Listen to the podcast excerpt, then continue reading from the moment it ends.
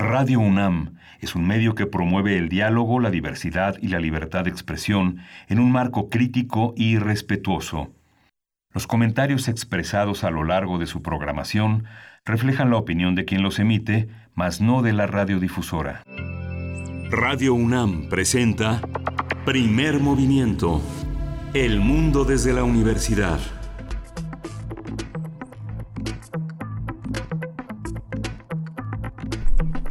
Hola, buenos días. Hoy es viernes, llegamos al viernes 27 de marzo y pues son las 7.07 de la mañana aquí en la Ciudad de México. Estamos en Radio UNAM en Radio UNAM, en la cabina de primer movimiento. Berenice Camacho, buenos días. Muy buenos días, buenos días a todos los que nos sintonizan. Estamos, pues sí, en esta mañana ya cumpliendo una semana de esta jornada de distancia social ya de manera más enfática, ya se siente cada día, cada día más las calles vacías. Eh, eh, esta mañana me tocó pues prácticamente, ajá, ver, ver muy poca gente, muy pocos coches, eh, una ciudad en Ciudad de México muy Y pues bueno, cuéntenos también cómo les va, cómo pintan las calles allá en Chihuahua. Estamos con ustedes enlazados, enlazados a través del 105.3, el 106.9 y el 105.7 a través de la radio Universidad en Chihuahua. Así es que nos da muchísimo gusto estar con ustedes. Y pues bueno, vamos eh, con esta semana, esta semana que, que ya cumplimos, que ya estamos cerrando. Y creo que más allá de las prácticas, Miguel Ángel, creo que también llegan varias reflexiones. Y, y, pues algo tiene que salir de todo esto, ¿no? Algo, digamos, eh, si lo pensamos un poco a profundidad, ahora que ya eh, alcanzamos esta semana, eh, que ya se acerca el fin de semana, pues un, un viraje, yo quisiera creer que, que, podría verse en el horizonte, construirse, por supuesto, hacia una sociedad con, con, con menos desigualdad, porque creo que el COVID, la enfermedad del COVID, eh, nos hace reflexionar en torno a eso, a la desigualdad, a los privilegios. Es una reflexión profunda porque mm, ya lo decíamos en la semana, esta enfermedad del COVID-19 es profundamente capitalista, ¿no? Lo estábamos diciendo, desde cuáles son los cuerpos más vulnerables, aquellos cuerpos que este sistema capitalista pues finalmente sacrifica y, que serán más impactados por el virus, en fin, qué cuerpos están más preparados para enfrentar una situación como esta, bajo qué condiciones viven esas personas. En fin, son muchas, muchas las reflexiones, cómo lo vivieron en China, cómo se está viviendo en Europa y cómo nos toca vivirlo a nosotros, ¿no? Cómo resignificar lo que está pasando desde este lado del mundo en una situación económica eh, y social pues muy, muy eh, distinta a la de los países europeos. En fin, hay que dar esta reflexión, dar un respiro también a la naturaleza, que eso es lo que por consecuencia ha ocurrido con esta distancia social en varios países del mundo. Un largo respiro a, este planeta para que nos dé viabilidad de seguir habitándolo, ¿no? Sí, justamente, y lo que las palabras, el peso de las palabras, capitalismo neoliberal, finalmente lo que está en juego es el poder del dinero sobre el poder de las, de las personas, y eso es lo que queda en evidencia, esa forma de desigualdad que coloca a las personas en el papel de objetos intercambiables, sustituibles. Si la gente padece o no puede, pues no importa, hay una fila hay una fila atrás esperando sustituir al débil. Esa, esa parte con la que hemos crecido, con lo que ha caracterizado la manera de vivir de los últimos 50 años por lo menos, es una, es una manera cruel, donde han crecido el reconocimiento de los derechos humanos, del el valor de las personas y que en contraste no, no avanzamos en otros, en otros territorios. Y justamente este, este, este programa, el programa de hoy, un poco, un poco cartelera, pues, estará dedicado a tratar de pensar qué nos hace mejores, qué nos hace mirar hacia otros horizontes y justamente vamos a tener un arranque de ocio que tiene que ver con lo que podemos escuchar en estos días de, de, guardados, no de guardar, sino de y que vamos a conversarlo con Camilo Camacho, que es investigador del catálogo de música de las regiones de México en la Fonoteca Nacional. Y también, también tendremos para esta mañana nuestro radioteatro, como de costumbre, todos los viernes. Y es costumbre igualmente, pues, recibir sus peticiones musicales. Hoy es viernes de complacencias, así es que, bueno, vayan formándose ahí en redes sociales. Ya nos llegaron algunas, pero, eh, pues, bienvenidos y ojalá podamos eh, sonar sus peticiones y de esa manera saludarles si es que se encuentran en casa. Ojalá así sea y tengan la posibilidad. Y si no, si están trabajando, también un saludo, un saludo, un abrazo hasta allá. Sí, vamos a tener también en la nota nacional los derechos de las personas privadas de la libertad ante el COVID-19. Vamos a conversarlo con Saskia Niño Rivera. Ella es presidenta y cofundadora de la organización Reinserta y ha estado con nosotros para hablar de temas vinculados al mundo de la reclusión. Y también hablaremos en nuestra nota internacional con el doctor Eduardo Bueno León. Él es investigador del doctorado en estudios latinoamericanos de la UNAM y analista político de América Latina. El tema que proponemos para esta mañana es la reelección de Luis Almagro al frente de la OEA y también de las acusaciones de Estados Unidos hacia Nicolás Maduro. Son cargos muy eh, eh, pues muy importantes, eh, también muy serios, los que se realizaron desde ayer. Tuvimos esta noticia desde Estados Unidos, desde Washington hacia el presidente de Venezuela. Sí, y la poesía necesaria hoy corre a cargo de Berenice Camacho. Todo listo y después tendremos también nuestra mesa del día con Carla Salazar. Ella es doctora en Filosofía del Trabajo Social con orientación en políticas comparadas de bienestar social, especialista en temas de resiliencia. ¿Ustedes saben qué significa esa palabra? Resiliencia ante violaciones de derechos humanos. Es colaboradora investigadora del CRIM, que es el Centro Regional de Investigaciones Multidisciplinarias de la UNAM, donde actualmente se enfoca en procesos de esto, de resiliencia en familias con personas desaparecidas. Y el tema con el que, del que conversaremos con ella, con Carla Salazar, es eh, sobre cómo generar resiliencia en tiempos de adversidad. Y vamos a concluir este programa eh, con las opciones en línea que ofrece la Filmoteca de la UNAM para esta cuarentena. Entre las opciones está ver cine en línea y vamos a conversarlo con su director, con Hugo Villasmait, que es director general de actividades cinematográficas de la UNAM, por lo tanto de la Filmoteca, donde se encarga de la preservación y difusión del acervo de nuestra Filmoteca de la UNAM. Así es, pues vamos con información nacional, internacional y de la UNAM sobre el COVID-19. COVID-19. Ante la pandemia, sigamos informados. Radio UNAM. La versión estenográfica de la participación del presidente Andrés Manuel López Obrador en el grupo del G20 vale la pena consultarla porque pone el acento sobre todo en el tema de los pobres. Primero los pobres en, una, en, un enorme ejercicio de congruencia frente al orbe internacional, donde le pidió a los países ricos tres aspectos. Uno, no políticas arancelarias unilaterales, pensar en conjunto con los países más frágiles estas políticas voraces, no a los monopolios comerciales, que significa también poner al alcance de todos el equipo y los medicamentos para poder hacer, eh, para poder plegar a los estragos del virus. Revisar el manejo del precio del petróleo y ayudar a estabilizar los mercados financieros y atajar la especulación. También por su parte, el canciller Marcelo Ebrard consideró que el encuentro virtual fue alentador, ya que se perfilan decisiones para recuperar la economía mundial. Dijo que uno de los temas fue cómo detener el acaparamiento de medicinas y equipo médico necesario para atender esta contingencia. Hugo López Gatel, subsecretario de Salud, anticipó que nuestro país llegará a la fase 3 de la pandemia del coronavirus que provoca la enfermedad del COVID-19, pero previó que el contagio será menor si se siguen las medidas de sana distancia y no salir de casa durante las siguientes cuatro semanas. Durante la conferencia matutina de ayer, el funcionario explicó que en la actual fase 2 se busca reforzar las medidas implementadas a fin de controlar y doblar la curva de transmisión. Por eh, parte de las autoridades de la Secretaría de Salud informaron que los decesos por la enfermedad del COVID-19 suman 8 en nuestro país. Hay 585 casos confirmados y 2.156 sospechosos. Cabe señalar que de los casos confirmados, 36 aún no tienen antecedentes de viaje al extranjero. En la información internacional, Estados Unidos superó ya a China en el número de personas infectadas con el nuevo coronavirus.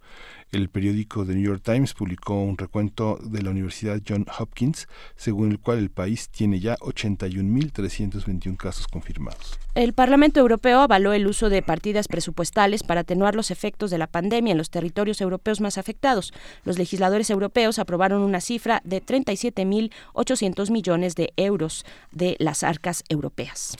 Los jefes de Estado y de Gobierno de la Unión Europea pidieron al Eurogrupo que en dos semanas presente, presenten propuestas para responder a la crisis económica provocada por la propagación del coronavirus. Esta decisión fue tomada luego de que los reclamos de Italia y España se hicieran en demanda de una acción económica mucho más decidida. Y la Organización de las Naciones Unidas reportó que grupos rebeldes en Camerún y Filipinas respondieron a su llamado de cese al fuego para proteger a los civiles ante la pandemia del COVID-19. Perú extendió ayer el cierre de fronteras y el confinamiento de la población hasta el 12 de abril para enfrentar la propagación de este coronavirus. coronavirus. Eh, este, en este país han sido confirmados ya 580 casos y el deceso de una persona. Y en información de la UNAM, pues las mejores armas, las mejores herramientas que tenemos contra el COVID-19 son las medidas preventivas, ya que no existe aún tratamiento o vacuna contra esta enfermedad. Así lo afirmó la doctora María Eugenia Jiménez Corona, eh, tutora, tutora del programa de maestría y doctorado en ciencias médicas, odontológicas y de la salud e integrante de la Comisión Universitaria para la Atención de la Emergencia del COVID-19. Añadió que en la actual fase 2 debemos seguir las indicaciones de distancia distanciamiento físico y evitar salir a la calle, a menos que se trate de cuestiones laborales o alguna emergencia. Sí, pues con esto. COVID-19. Ante la pandemia, sigamos informados. Radio UNAM. Bien, pues después de este pequeño corte informativo vamos a ir con música y después ya tendremos nuestro arranque. Vamos a estar conversando sobre qué escuchar en estos días de resguardarse, pero vamos con música. Vamos con música, vamos a escuchar de Swing Groovers, Vía con mí, para Manuel Torices.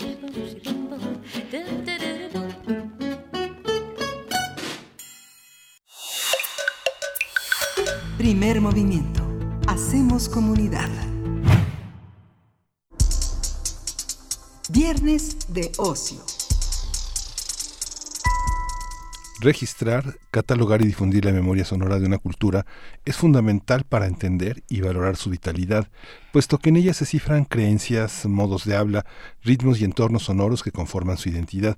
La Fonoteca Nacional fue creada para encargarse de la investigación, el registro, la conservación y la divulgación de nuestro patrimonio sonoro, derivado tanto de las experiencias en vivo como de la tradición fonográfica y radiofónica. Aunque su proyecto de creación se remonta al año 2001, la institución abrió sus puertas el 10 de diciembre de 2008. Desde entonces ha tenido actividades prioritarias, entre las cuales destacan rescatar y preservar el patrimonio sonoro del país, dar a conocer el acervo sonoro que resguarda, fomentar una cultura de la escucha entre la población y realizar actividades académicas, artísticas y culturales relacionadas con el sonido. El motor principal de la Fonoteca Nacional es el edificio de preservación de los archivos sonoros de México. También cuenta con la Audioteca Octavio Paz, con equipos de cómputo a disposición del público para consulta de material digitalizado, y la sala de lectura Salvador Novo, donde se pueden consultar cerca de 2.000 ejemplares. También se puede encontrar el Jardín Sonoro, el auditorio Murray Schaffer, en donde se realizan actividades artísticas y educativas, la Galería René Villanueva y los estudios de producción y postproducción Carlos Chávez.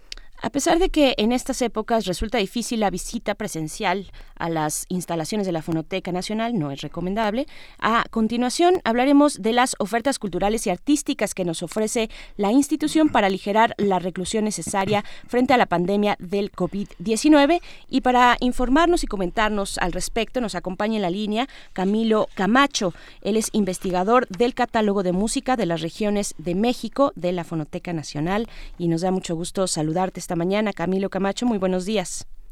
Muy buenos días. ¿Qué tal? Pues eh, cuéntanos, por favor, ya dábamos un breve recorrido, pero ¿qué significa? ¿Cuál es la profundidad del patrimonio que está, el patrimonio sonoro que está en resguardo de la Fonoteca Nacional? Bueno, este, digamos que es nuestra memoria sonora, ¿no? Este, tiene que ver con nuestro devenir histórico, ¿no? Que como mexicanos que somos y por lo tanto, pues eh, forjadora de nuestra identidad, ¿no? Entonces, eh, ahí tenemos eh, la memoria no solo de la música, de los géneros que han ido conformando las diferentes identidades o ido construyendo las identidades regionales, pero también la, identidad nacional, sino también tenemos las voces de grandes personajes, de, tanto de nuestra historia, digamos, cultural, ¿no? Como también de esta historia civil y, que han ido conformando eh, pues el país como lo conocemos ahora, ¿no? Tú te has encargado ahora de hacer un, una antología de, de, las malagueñas, que es una de las canciones más, más solicitadas en las fiestas tradicionales en el interior del país, y preparaste un material. Eh, ¿Quieres que lo vayamos presentando? Sí, mira, este, justamente eh, tratando de explorar todo este universo sonoro que tenemos en la Fonoteca Nacional con respecto a las músicas de las regiones de México, también llamada música tradicional. Este, generalmente cuando hablamos de la música tradicional se piensa en los sones. Sin embargo, eh, la riqueza musical que los, el pueblo de México ha generado durante eh, varios siglos ya, este, muestra que era más allá de los sones, es decir, muchas veces eh, eh, formas musicales que eran consideradas distintas a principios del siglo XX todavía, ¿no? En la actualidad se consideran como sones. Entonces, uno de esos ejemplos es el caso de las malagueñas, ¿no? Eh, la fonoteca tiene, por ejemplo, las grabaciones más antiguas sobre este género musical, que cabe señalar que, hay cierto parecido con las malagueñas españolas, hay, hay rasgos que se comparten, pero también eh, es importante señalar que si bien en las regiones de México las malagueñas en la costa muchas veces se considera una chilena, eh, las malagueñas, las malagueñas en la tierra caliente, la depresión del río Balsa se consideran este gustos, y las malagueñas, por ejemplo, en la Huasteca se, se consideran sones huastecos, etcétera, en realidad eh, haciendo un análisis de estos de esta música de sus estructuras musicales así como sus usos y funciones los contextos de ejecución nos damos cuenta que en realidad se, era un, un género musical no entonces eso es eso es muy importante señalar que eh, muchas veces eh, la gente de los pueblos utiliza la palabra son más como una categoría nativa para agrupar diferentes géneros musicales que compartían contexto de ejecución, ¿no? generalmente del ámbito secular, y no tanto como, como género musical. ¿no? Ese es un, primer eh, apunte que habría que hacer. Y para eso justo traigo, eh, les quisiera mostrar algunos de los ejemplos de malagueñas que se resguardan en las bóvedas de la Fonoteca Nacional. No sé si podríamos empezar escuchando una de las malagueñas más, eh, digamos, de las grabaciones más antiguas que tenemos de malagueñas, que es interpretada por el cuarteto Cuculente. Claro que sí. ¿Qué es, ¿De qué se trata? ¿Qué es lo que vamos a escuchar? ¿Cómo se titula? Sí, se, justamente se, en el disco se nombra como son de la malagueña, pero en realidad ah. es una malagueña. ¿no? Este, y, y quiero que pongan atención como este es un género lírico donde lo importante era la improvisación de versos. Una de las características eh, comunes a todas estas malagueñas sobre todo es la eh, que son versos eh, eh, octasílabos en textetas, ¿no? Vamos, vamos a escuchar. Este ejemplo fue grabado a finales de, la primera década del siglo XX por el cuarteto coculense. Lo que se que se dice, se presume que fue traído a la Ciudad de México en septiembre de 1905 para tocar durante las fiestas patrias y en el cumpleaños del entonces presidente Porfirio Díaz. La grabación no es de esa fecha, sino va a ser posterior por ahí de 1908-1909 que se graba este este ejemplo, que es el primer ejemplo que tenemos eh, grabado de una malagueña. Muy bien, pues vamos a escuchar, Camilo Camacho, vamos a escuchar esto que nos propones para esta mañana de viernes. Sí, muy bien.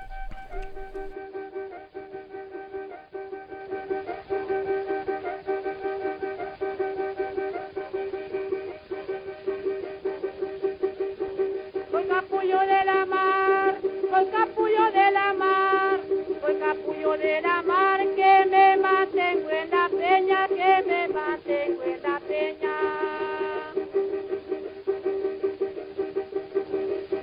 Con mi guitarra en las manos, con mi guitarra en las manos, con mi guitarra en las manos, cantando la malagueña, cantando la malagueña.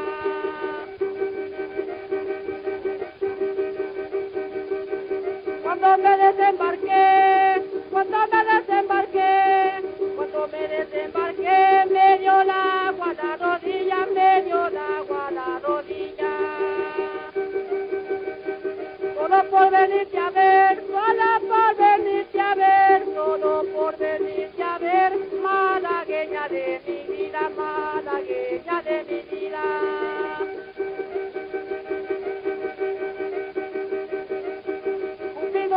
Lloroso, lloroso, Cupido ya lloroso, clamoreando una campana, clamoreando una campana. Porque había muerto un celoso, porque había muerto un celoso, porque había muerto un celoso a las tres de la mañana, a las 3 de la mañana. Pues hasta aquí esta muestra, porque todavía nos quedan algunas por delante que nos compartes esta mañana, Camilo. Eh, ¿Cómo podemos distinguir? Bueno, de entrada, lo que ya mencionabas, hay una línea de improvisación interesante en la música tradicional mexicana, ¿no? Está esta posibilidad eh, que, prácticamente pues no, no tiene límites eh, cuando se trata de la improvisación, pero ¿cómo podemos distinguir los sones de las malagueñas? Porque efectivamente suena a un son. Claro, esa es una muy, buena pregunta. Si ustedes pusieron atención en el violín, el violín en realidad no hace un, mm. una melodía muy compleja, parece que solo va haciendo como un acompañamiento, ¿no? Y en realidad ahí lo que importaba era como la escucha de los versos, ¿no? En este caso es una de las malagueñas, eh, digo, eh, repito, más antiguas que se tiene, y vemos que en realidad es una cuarteta que eso es muy similar a, la, a las malagueñas que se difundieron en el siglo XIX en España, ¿no? Se comparte e, esa parte. donde si se dan cuenta se van hilando verso, luego viene otra vez como una camita musical y luego otra vez, ¿no? Otra de las características es que generalmente se están en tonos en, tono menor, ¿no?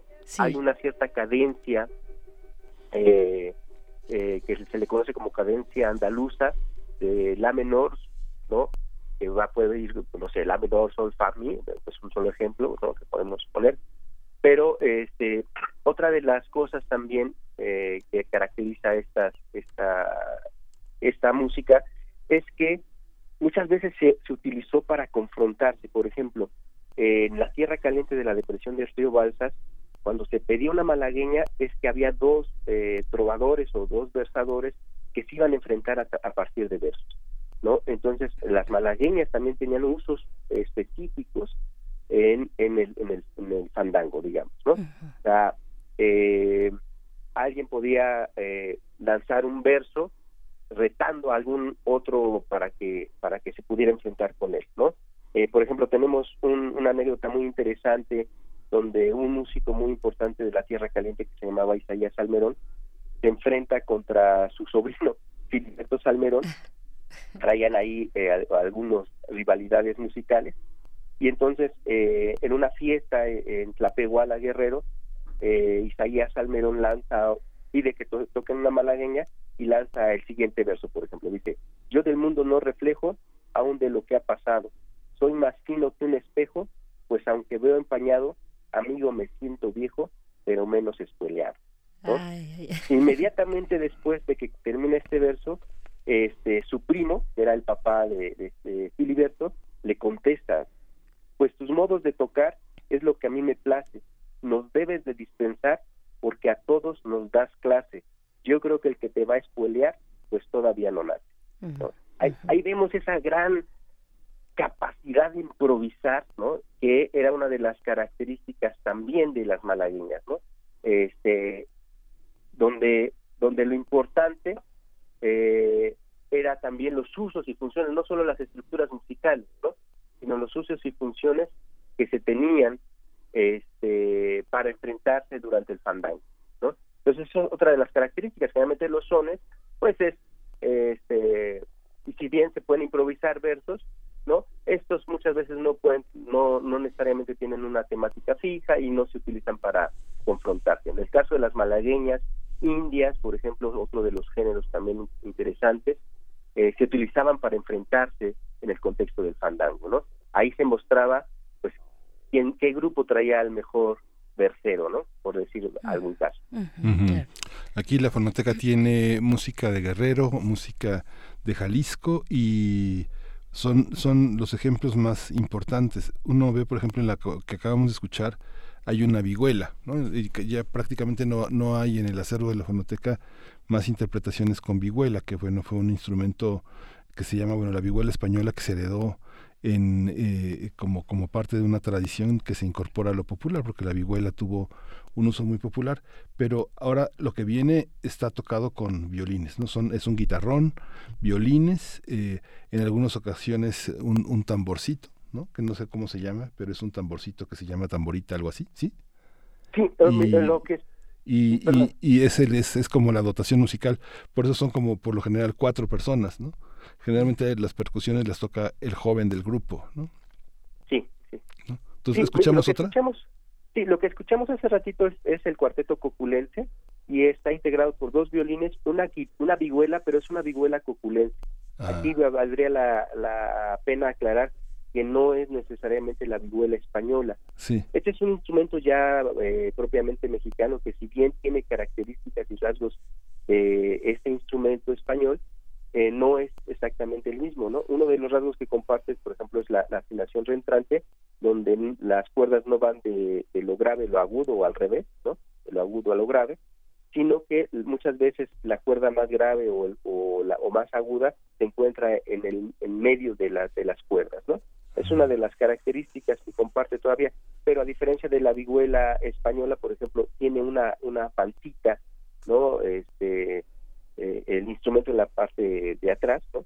que, es, que, la hace distinta. ¿no? Entonces, digamos que la vihuela que se escuchó hace ratito es una vihuela ya mexicana, ¿no? De hecho, se reconoce como vihuela copulense, porque que hay, eh, digamos, en gran parte del occidente, este, otro, otro tipo de vihuelas un poco más grandes y, distintas, pues, ¿no? Con ciertas, ciertas características distintas. Lo que vamos a escuchar ahora, efectivamente, es un es un conjunto de, de rastra, que así es como se le conocía también a, lo, a este conjunto de cuerdas típico de la de la tierra caliente de la depresión del río Balsas, que comprende, eh, digamos, el sur del estado de Michoacán, parte del estado de México y parte del estado de Guerrero.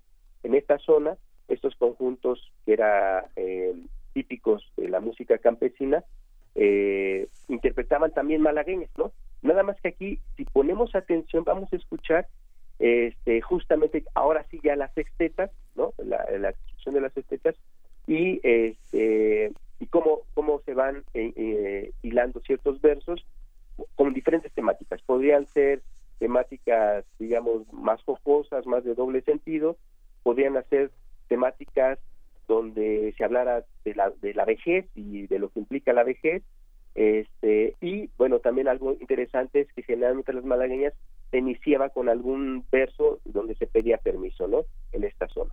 Entonces, si quieren, escuchemos al conjunto Ajuchitlán de, del municipio de Ajuchitlán este, tocar, interpretar una malagueña. Vamos a escuchar.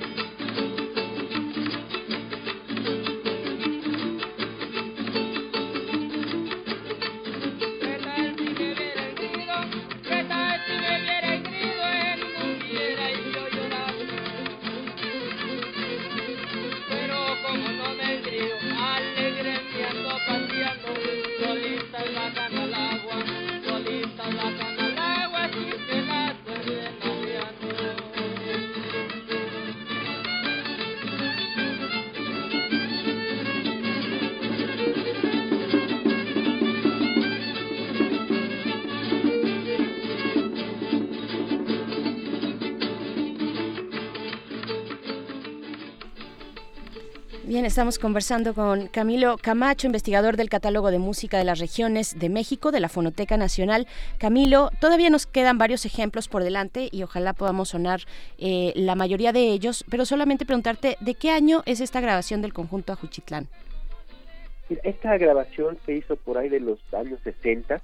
Okay. Es, una grabación que fue publicada en, un disco de Lina de esta, de esta serie que se llama Testimonio Musical de México este, si no mal recuerdo, el título del disco es Antología del Sol eh, y fue grabada por Irene Vázquez y Arturo Guam. Muy bien. Pues continuamos con los ejemplos, Camilo. Sí, mira, eh, me gustaría que pudiéramos escuchar justamente otra malagueña de esta misma región, de otro municipio, ahora del municipio de Tlapehuala. Este, me parece que es interesante el contraste porque este, que las, las dos primeras grabaciones que hemos escuchado pues son grabaciones de campo a petición de, los investigadores, este, en el caso del cuarteto cuculense, eh, posiblemente incluso ya fue dentro de un este, estudio, pero eh, en, el caso de la grabación que, sigue, es una grabación pero, de René Villanueva, que hace en el contexto un poco de la fiesta, ¿no? Entonces, eh, justamente el contexto festivo mete otra dinámica eh, en, la interpretación de las malagueñas en general, de la música eh, que podemos llamar tradicional, y entonces surgen otros rasgos muy interesantes. ¿no? En, en el ejemplo que vamos a escuchar a continuación, vamos a ver cómo, si, si, nos da tiempo, este, cómo, cómo se está, están cantando versos eh, jocosos sobre la vejez, etcétera, y de pronto hay gente que está como eh, presenciando la fiesta y empieza a, intervenir cantando versos también, ¿no? Es decir, eh, estos versos podían ser improvisados, pero también podían ser aprendidos, ¿no? Entonces, en el momento que, la, que el grupo estaba tocando, pues la gente interactuaba, el público y podía este, intervenir cantando los versos que sabía o improvisando sus propios versos, ¿no? Entonces, escuchemos esta grabación de, de esta malagueña, ahí interpreta, es el conjunto de cuerdas de Filiberto Salmerón, uno de los grandes violinistas, justo del, del sobrino de Isaías que hace ratito hablaba, ¿no? Mm. Entonces escuchemos esa malagueña. Vamos.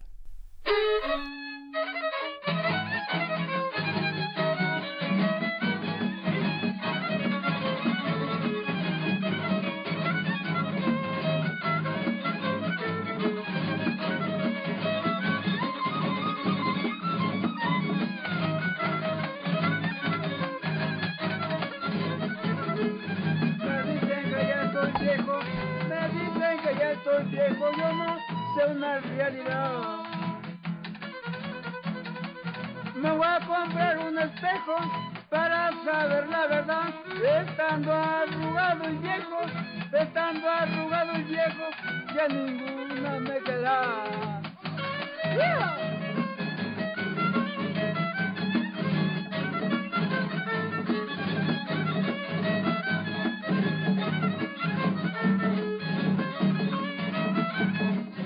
Del mundo no reflejo, yo del mundo no reflejo aún de lo que ha pasado. Soy más fino que un espejo, pues aunque veo empañado, amigos me siento viejo, amigos me siento viejo, pero menos escueleado.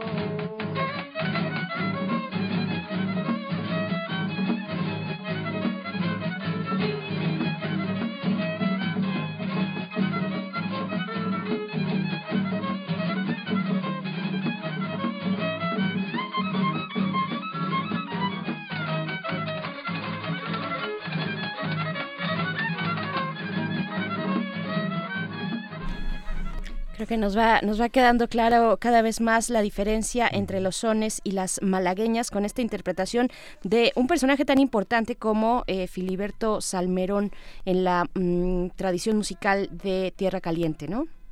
Sí, claro, y bueno, una de las cosas interesantes también es que vemos en este ejemplo ya se, es el desarrollo del virtuosismo en el violín. Mientras en la primera grabación que escuchamos el violín solo va haciendo una, como una camita musical ahí sencilla, Aquí empezamos a ver el desarrollo ya eh, de improvisación también, porque en las malagueñas el violinista también va improvisando sobre, digamos, un tema muy sencillo y va construyendo estas cosas tan complejas como las que está interpretando Filiberto Salmerón en el violín, ¿no? Entonces, este, vamos viendo cómo eh, eh, este género en cada región empieza a tomar este, características particulares que también lo vuelve diferente a, las malagueñas de otras regiones, ¿no?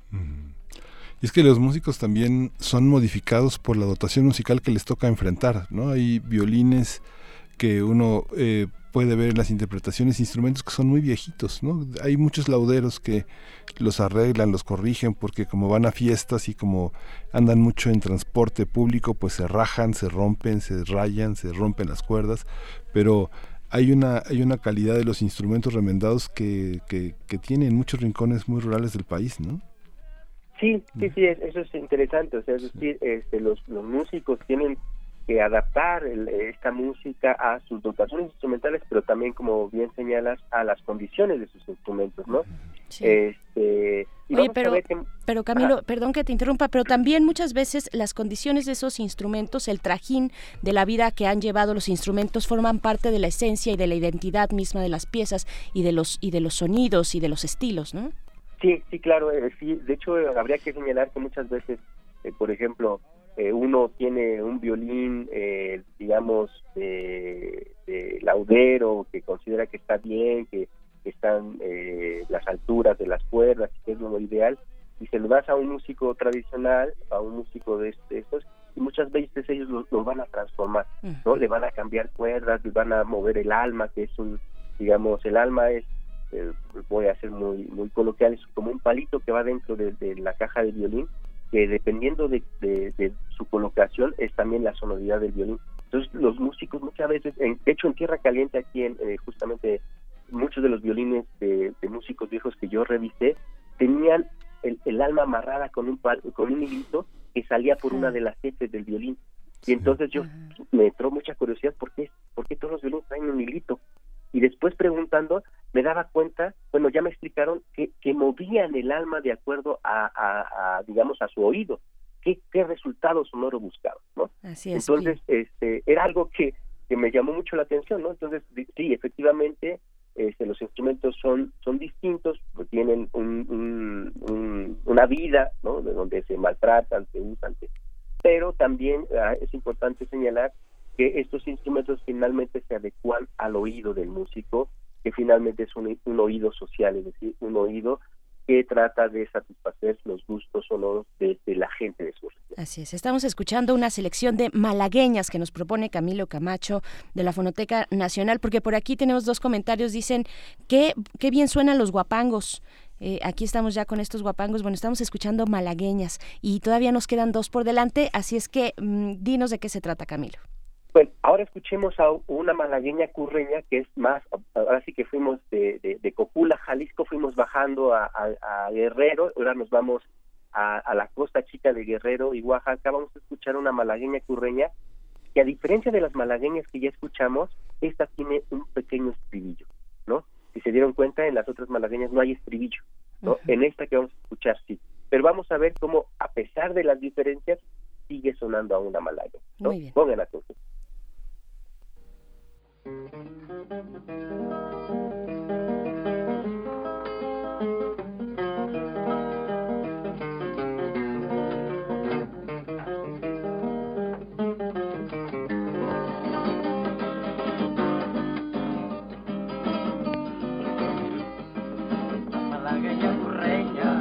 La malagueña burreña, hay quien la sepa cantar, solo los marineritos que navegan en la mar malagueña curreña no hay quien la sepa cantar. Me voy y me voy y me voy a embarcar con los marineros que andan en la mar. Tierra de chiquita como yo me cierro, tú serás la vaca, yo seré el. Te quiero y te quiero, te quiero bastante, te cargo de leche y te chocolate.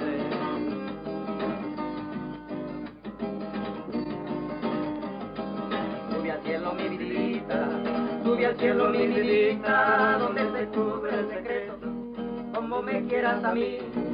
Mi vida yo te prometo, el no darte que sentir, aunque mi color te aprieto. Me voy y me voy y me voy a embarcar con los marineros que andan en la mar. Ciérrate chiquita como yo me cierro, tú serás la vaca, yo seré Te quiero y te quiero, te quiero bastante, te cargo de leche y te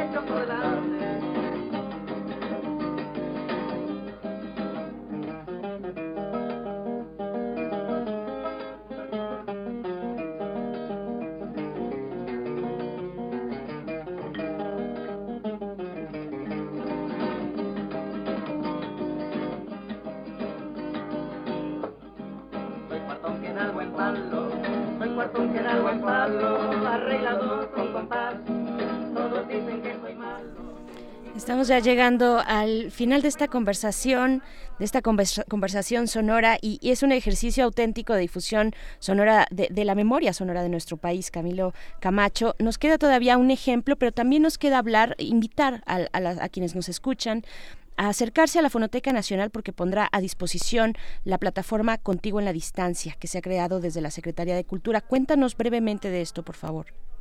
Sí, bueno, este, la, Fonoteca va a participar justamente en esta iniciativa de Contigo a, la Distancia que busca eh, poner al alcance del público mm, todas estas manifestaciones culturales, ¿no? En el caso particular de la Fonoteca, pues gran parte de su acervo sonoro, ¿no?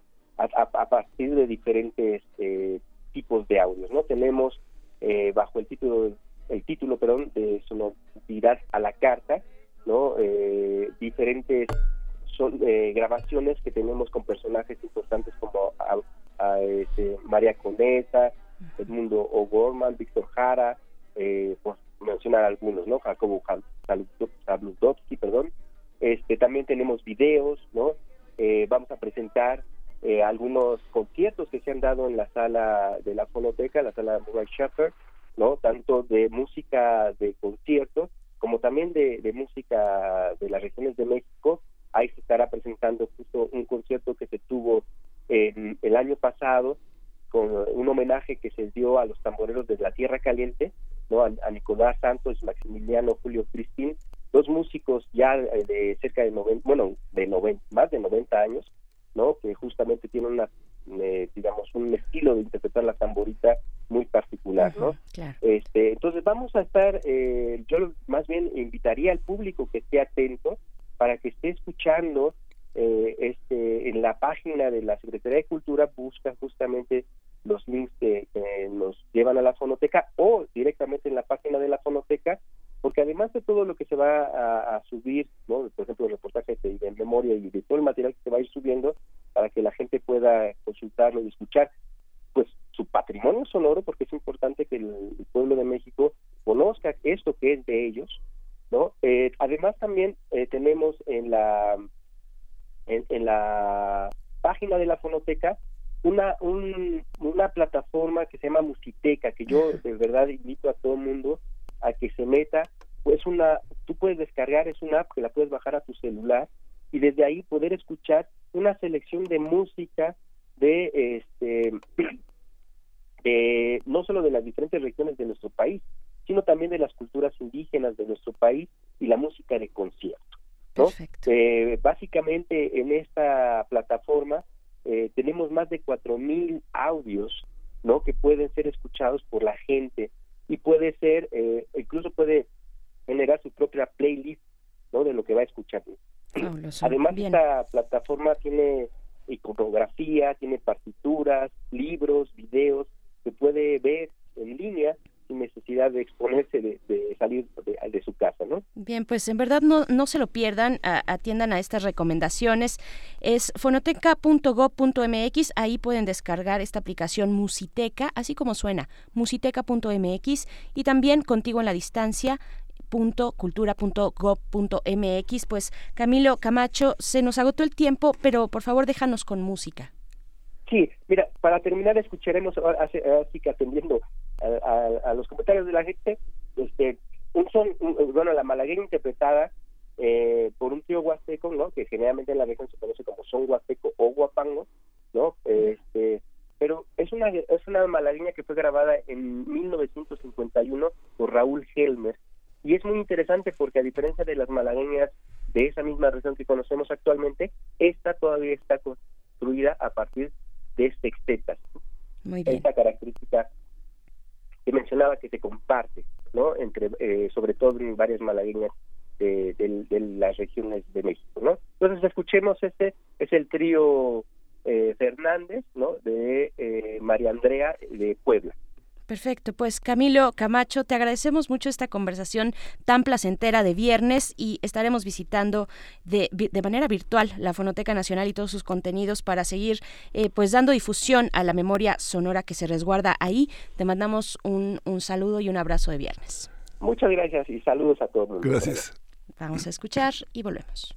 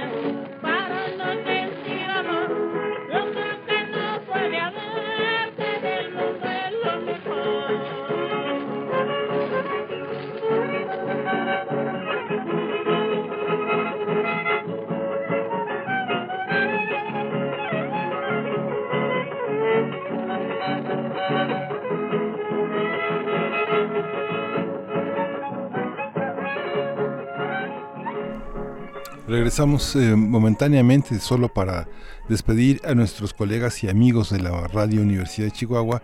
Nos escuchamos mañana, nos escuchamos el lunes. ¿Qué mañana? Yo insisto en que tenemos que seguir en esa labor incansable sábado y domingo, pero no. Vamos a hacer una pausa y nos escuchamos el lunes de 6 a 7 hora de Chihuahua y de 7 a 8 hora de la Ciudad de México. Así es, y regresando al corte, llega el radioteatro también.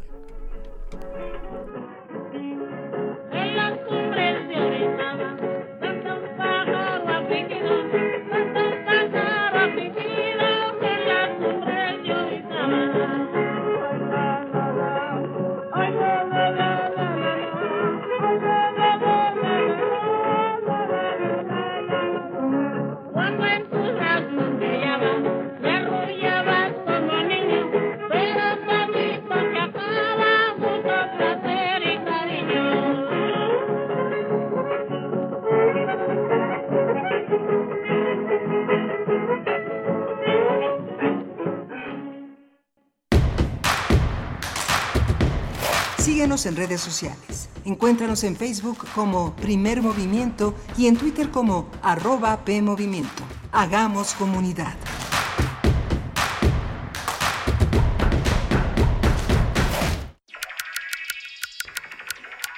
Tan infinita como el universo, la mente guarda grandes misterios. Todo a nuestro alrededor nos revela la complejidad de nuestra interacción con el mundo y nuestro interior. Adentrémonos en la psique humana. Generemos conciencia, psicología y sociedad. Con Berenice Camacho y las doctoras en psicología, Mariana Gutiérrez, Laura Ramos Langurén y el maestro Jorge Álvarez Martínez.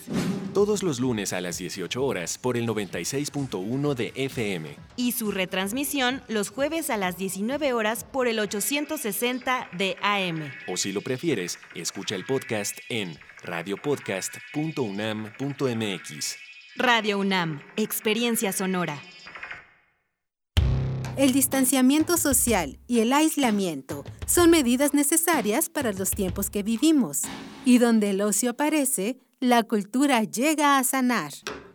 Cultura UNAM pone a tu disposición el programa Cultura UNAM en casa, una programación variada de actividades a distancia, a las cuales puedes acceder por distintos medios digitales, artes visuales, música, danza, teatro, cine, literatura, cursos, talleres y más. Busca las distintas opciones que hemos preparado para ti en TV UNAM, Radio UNAM y en culturaunam.mx. En redes sociales puedes estar al tanto de las actividades con el hashtag Cultura UNAM en casa. Fomentamos el acercamiento social frente al distanciamiento físico. Cultura UNAM.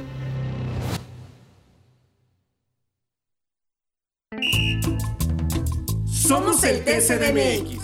Y seguro nos conoces por qué. Somos el árbitro antes, durante y después de una elección en la Ciudad de México. Verificamos las decisiones en pueblos y barrios originarios, partidos políticos y de participación ciudadana. Date cuenta, protegemos tus derechos político-electorales. Tribunal Electoral de la Ciudad de México, garantizando justicia en tu elección. Inició la fase 2 del COVID-19, pero ya sabes, tu barrio te respalda. Evita grandes concentraciones. Compra en el lugar de siempre. No vayas lejos de casa. Todo lo tienes cerca, con tu gente. En el mercado, la fonda, la tiendita. Ahí está lo bueno, lo que necesitas. La comida, los antojos, bebidas, el mandado. Y cuando salgas, yo te acompaño. Soy Susana Distancia. Mantengámonos unidos y quédate en casa. Gobierno de México. ¿Has intentado dejar de beber y no puedes? Puede ser que seas un alcohólico. ¿Alcohólico se escucha fuerte? Las consecuencias pueden ser peores. No dudes, infórmate. Mayor información al 5705-5802. Lada sin costo 01800-561-3368.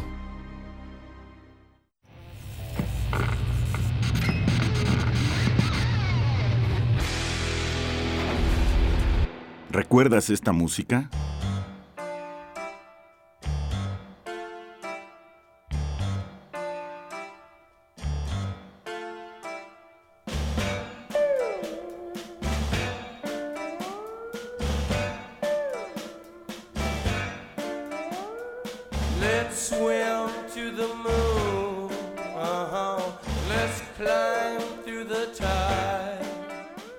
Drive, The Doors, 1967.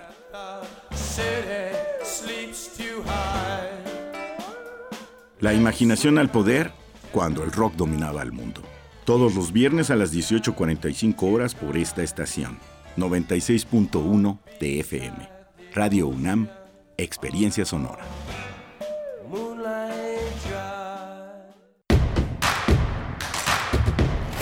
Queremos escucharte. Llámanos al 55 36 43 39 y al 55 36 89 89. Primer movimiento. Hacemos comunidad.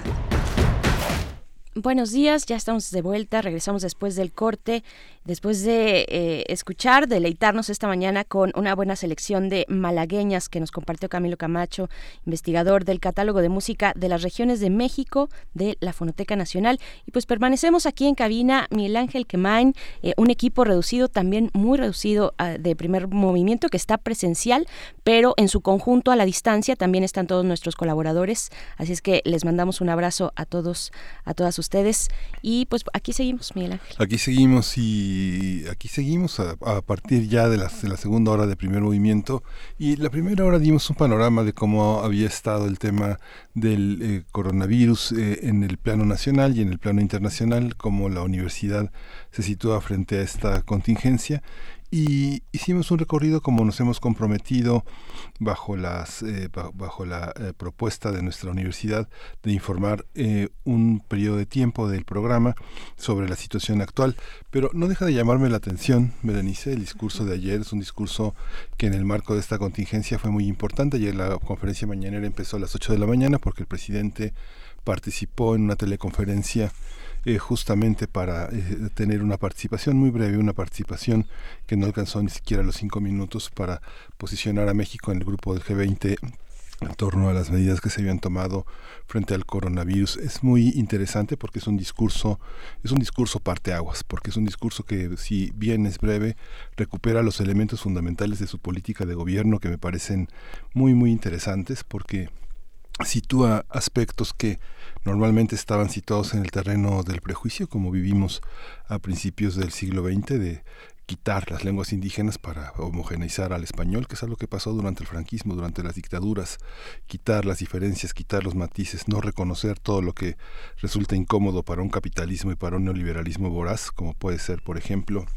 el tema de la economía informal. Él dijo que la economía informal era un ejercicio que se practicaba por hombres y mujeres que habían sido expulsados de la economía formal. Este reconocimiento es muy significativo porque los discursos fundamentalmente por revolucionarios consisten en combatir esas prácticas de esta de esta sociedad populosa este de tianguis para entrar en una órbita de aparador, pero El reconocimiento del presidente es importante porque también reconoció que la más grande protección social de la salud está en las familias, en millones de enfermeros y enfermeras que se hacen cargo de sus viejos, de sus, eh, de sus familiares, de la gente que en la familia llega a caer y que todos eh, le echan montón para levantar a las personas que quieren, que queremos y que de pronto caen. Estos elementos son muy importantes porque también reconocen un aspecto que se trata de negar frente al mundo industrializado, frente al mundo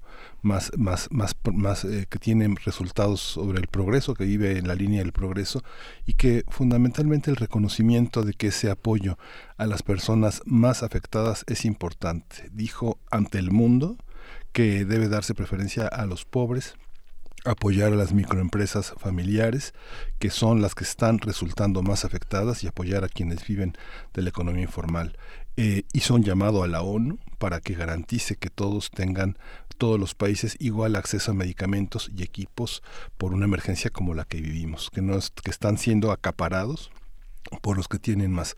Habíamos visto en las colaboraciones de la semana en primer movimiento que justamente este acaparamiento hace que la recuperación en algunos países desarrollados con las cámaras de oxigenación puedan tener mejores resultados y tengan más personas recuperadas, mientras más precariedad en los equipos de salud, más muertes, más mortalidad y este señalamiento pues fue muy importante porque pone de cara a muchos países frente a su propia hipocresía en privilegiar el mundo del dinero, el mundo de la especulación frente al mundo de la, de la vida. Finalmente, y bueno, lo dejo a nuestros radioescuchas también, a, los, a las personas que saben, este término que tiene que ver con la fraternidad. Dice no al racismo, no a la discriminación y vamos a vencer con la fraternidad universal. Vale la pena reconocer que el tema de la fraternidad no tiene que ver, por supuesto, ni con sentimientos, ni con aspectos este, sentimentales, sino con una condición que genera el constitucionalismo que tenemos desde el siglo XIX en México. La, Revolución Francesa tiene los tres principios y el más, eh, el más olvidado de ellos y que ha dado origen a la defensa de los derechos humanos es la fraternidad, la idea de una patria que nos unifica y un sentido profundamente laico y profundamente político de esta cuestión que nos liga, esta, esta, esta forma de estar juntos de una manera laica y crítica. ¿no? Es, importante señalar ese aspecto porque se confunde normalmente con lo religioso y no tiene nada de eso. Así es, pues es que estamos llegando a un momento de muchas reflexiones. Eh, muchas reflexiones que nos va dejando el paso, el recorrido de esta enfermedad COVID-19 a lo largo del mundo y ya varios filósofos se, se han pues han compartido sus reflexiones eh, ¿Cómo no hacerlo? ¿Cómo no hacerlo? Por ejemplo, Slavoj Žižek, este filósofo tan, tan popular eh, europeo tan popular entre pues generaciones más, más jóvenes. Él dice que el coronavirus es un golpe a lo Kill Bill, porque además se caracteriza por esas, por esas temáticas eh, pop. O, populares de, una industria también del entretenimiento dice que el coronavirus es un golpe a lo Kill Bill al sistema capitalista pero en respuesta un, un filósofo em, eh, coreano, surcoreano, que, a mí me gusta mucho, yo se lo recomiendo, no sé si ustedes lo han leído, eh, Byung-Chul Han, dice que, eh, que Zizek se equivoca, el virus no vencerá al capitalismo y da ahí una serie de pues de reflexiones en torno a cómo se obedecen, cómo las sociedades son propensas o no a obedecer a los y a confiar también en sus estados. Dice que así es el caso de Corea del Sur, pero no necesariamente de, a diferencia pues de los ciudadanos europeos, que son más, más críticos tal vez y tienden a no obedecer. Bueno, esa es, esa es una de las, de las reflexiones, entre muchas otras que nos toca, no solamente a los filósofos, a todos, a todas, nos toca realizar en torno a esta emergencia. Y pues le damos la bienvenida, le damos la bienvenida a la radio Nicolaita. Vamos a estar con ustedes durante la siguiente hora a través del 104.3 hasta allá, hasta Morelia. Y vamos a tener un inicio de esta segunda Ahora vamos a iniciar con el radioteatro, que se nos quedó ahí perdido en la hora anterior, pero, pero bueno, lo bueno es que todavía, como todos los niños y niñas están en sus casas, pues nos pueden escuchar sin este, arriesgarnos a que ya hayan entrado a la escuela. Pues bueno, vamos a estar eh, con nuestro radioteatro y después nuestra nota nacional que dedicamos a los derechos de las personas privadas de la libertad ante esta enfermedad del COVID-19. Vamos a conversarlo con Saskia Niño de Rivera. Ella es presidenta y cofundadora de la organización Reinserta. Y en la nota internacional vamos a tener el tema, el comentario sobre la reelección de Luis Almagro al frente de la OEA las acusaciones de Estados Unidos a Nicolás Maduro de terrorismo. Vamos a hablarlo con el doctor Eduardo Bueno León, que a quien ustedes ya conocen, él es investigador del doctorado en estudios latinoamericanos de la UNAM y es un analista político de América Latina. Así es, pues bueno, eh, bienvenidos, bienvenidas a esta segunda hora. Vamos con el radioteatro. Primer movimiento. Hacemos comunidad. Para teatros, los radioteatros de primer movimiento.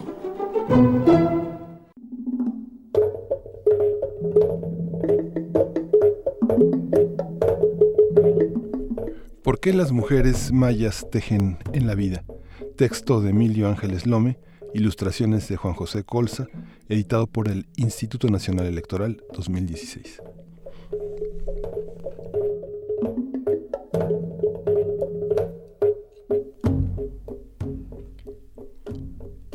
Antes de que el mundo naciera, todo estaba rodeado por una inmensa oscuridad. Cuentan que con negros hilos de aquella oscura materia se tejió a sí misma Am, la gran araña tejedora. Am empezó a tejer todas las cosas del mundo. Para eso había nacido. Tenía cinco días para cumplir su misión. De no realizarla a tiempo, ella y sus creaciones desaparecerían para siempre en el silencio del cosmos. Y tejió montañas, océanos, árboles, nubes y flores, peces, pájaros, maíz, mariposas, ríos, estrellas. Entre más cosas tejía, más pequeño se hacía su cuerpo. Al nacer el quinto día del mundo, estaba completo. Am miró sus creaciones con orgullo. Se dispuso a regresar a la oscuridad de donde había salido cuando un pensamiento la detuvo. Algo le faltaba al mundo, pensó. Pero mi tiempo se agota. Si continúo tejiendo, voy a desaparecer. Falta crear a aquellos que admiren y protejan las bellezas de este mundo, se dijo. Es necesario tejer a los guardianes de la tierra. Su instinto de crear fue más fuerte que su temor. Por eso Am empezó a tejer a los seres humanos. Los tejió con gran detalle, los hizo de colores y formas diversas. Les tejió sueños y pensamientos con deseos de vivir, con derecho a satisfacer sus necesidades, con libertad de elegir su destino. Al terminar su labor, Am era muy pequeña, minúscula como una semilla. Con las últimas fuerzas que le quedaban, alcanzó a morder las dos manos de una mujer. ¡Au! Y se escondió con rapidez en un diminuto orificio de la ceiba madre. Cuentan los abuelos y abuelas del Mayab que Am, la más pequeña de las arañas tejedoras, creó este mundo en el que vivimos. Dicen que en recuerdo de este acto, las mujeres mayas tejen en sus hípiles árboles y montañas, pájaros y nubes. Tejen sobre tela con sus dos manos todo lo que está vivo, porque al igual que Am, la araña creadora, las mujeres mayas son las mágicas tejedoras de la vida.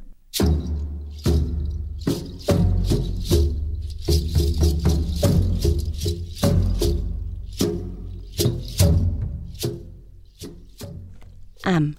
¿Por qué las mujeres mayas tejen en la vida? Texto de Emilio Ángeles Lome. Ilustraciones de Juan José Colza. Editado por el Instituto Nacional Electoral 2016.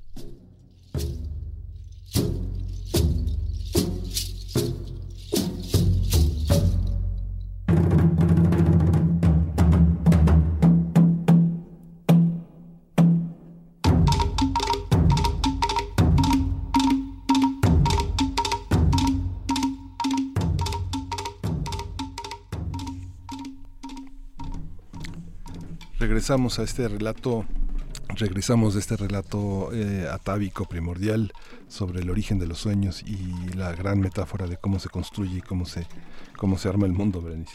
Así es, bueno, y, en unos momentos más estaremos eh, bueno, conversando en nuestra nota nacional sobre los derechos de las personas privadas de la libertad ante, ante el COVID-19, pero eh, esperemos, esperamos que les haya gustado, que hayan disfrutado este radioteatro. Y bueno, ponías varias reflexiones al inicio de esta hora, Miguel Ángel. Eh, sobre los impactos, los impactos hacia distintos grupos de la población en, en, nuestro país, en todos los países, pues esto es una pandemia, es global, significa eso, que, que, sea una pandemia. Y pues bueno, al fin, al fin creo ya el, este ángulo diferenciado, esta reflexión y estas medidas llegaron a la conferencia de salud que se lleva a cabo todos los días a las 7 de la noche y, y estuvieron conversando ayer una serie de, de bueno, de, de representantes de instancias que atienden a las mujeres para, para poner esta reflexión, para decir eh, durante esta cuarentena, bueno, durante este eh, momento de distancia social que la gente permanece en sus casas, pues hay que poner atención a varias cuestiones.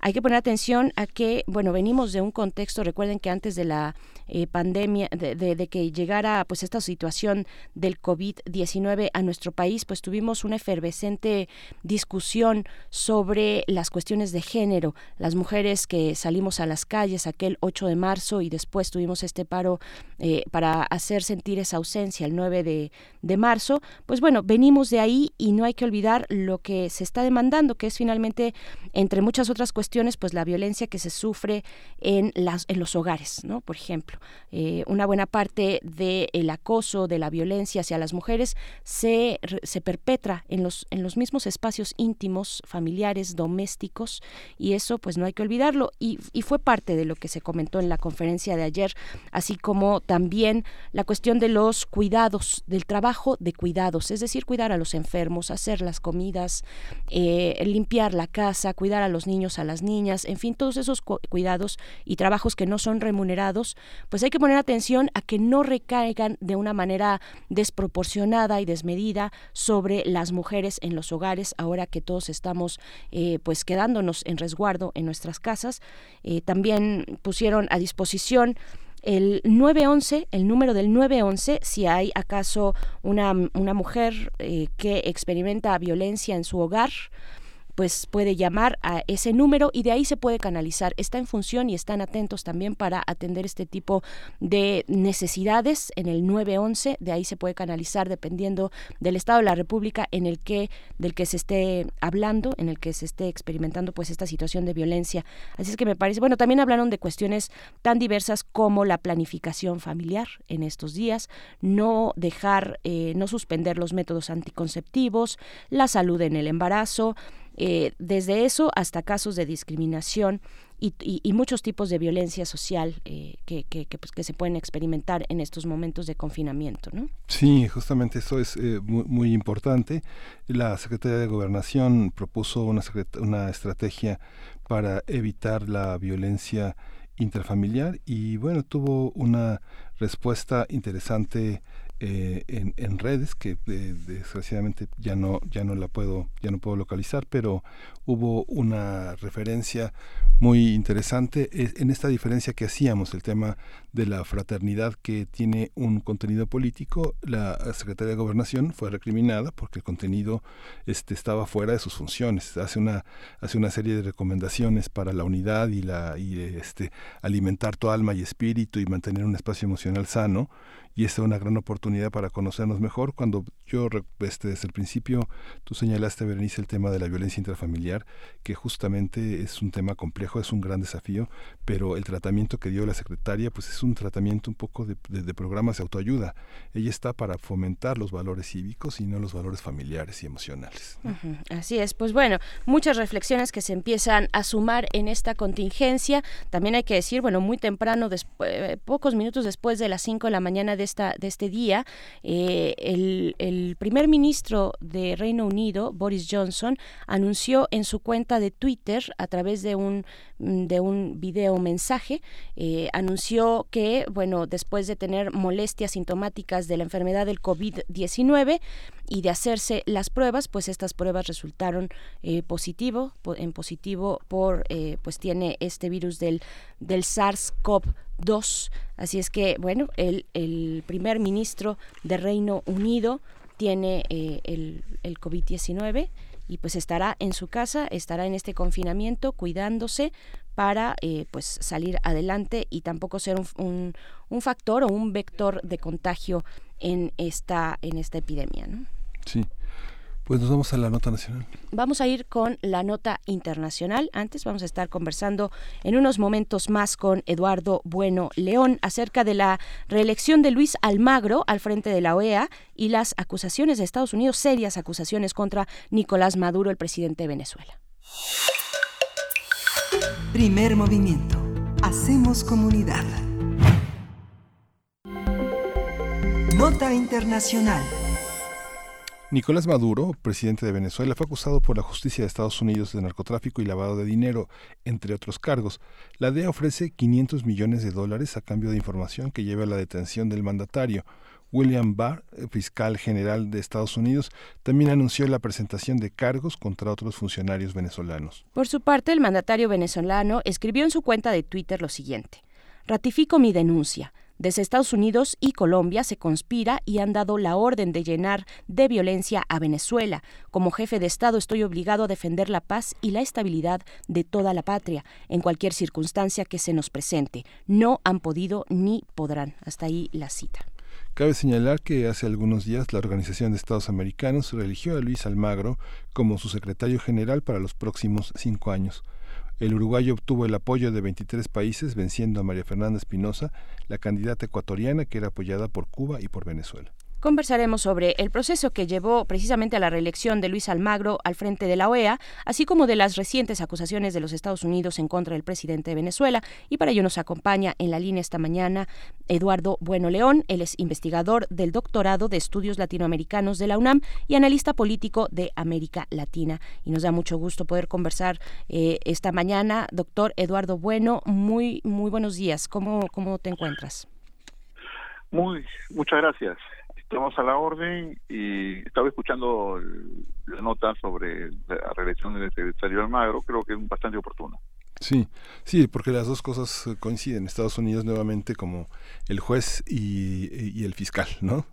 Eso da, eso da la impresión y eso da la impresión del silencio de algunos mandatarios frente a una acusación tan determinante de Estados Unidos que pone a Venezuela al borde de una invasión, ¿no?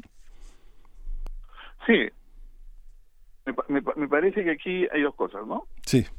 Eh, primero, digamos, la organización y la reelección de Almagro. Y lo segundo, el tema este de la eh, acusación eh, contra Nicolás Maduro. Sobre, sobre la acusación de Maduro, pues simplemente decir de que ese, esos son cargos que le vienen haciendo al presidente de Venezuela desde hace varios años, de la época en la cual las FARC todavía operaban militarmente en Colombia.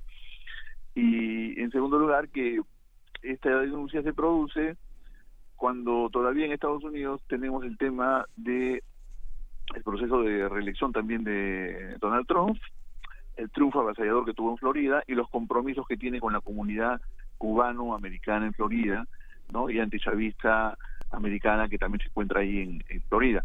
Entonces, de alguna, de alguna forma, esta acusación es una respuesta que el presidente da a raíz del apoyo que él recibió eh, eh, en, el, en, el, sentido de la derrota de, de, Sanders y el pronunciamiento de la comunidad en, esa, ese estado en contra definitivamente de cualquier relación con Venezuela o con Cuba.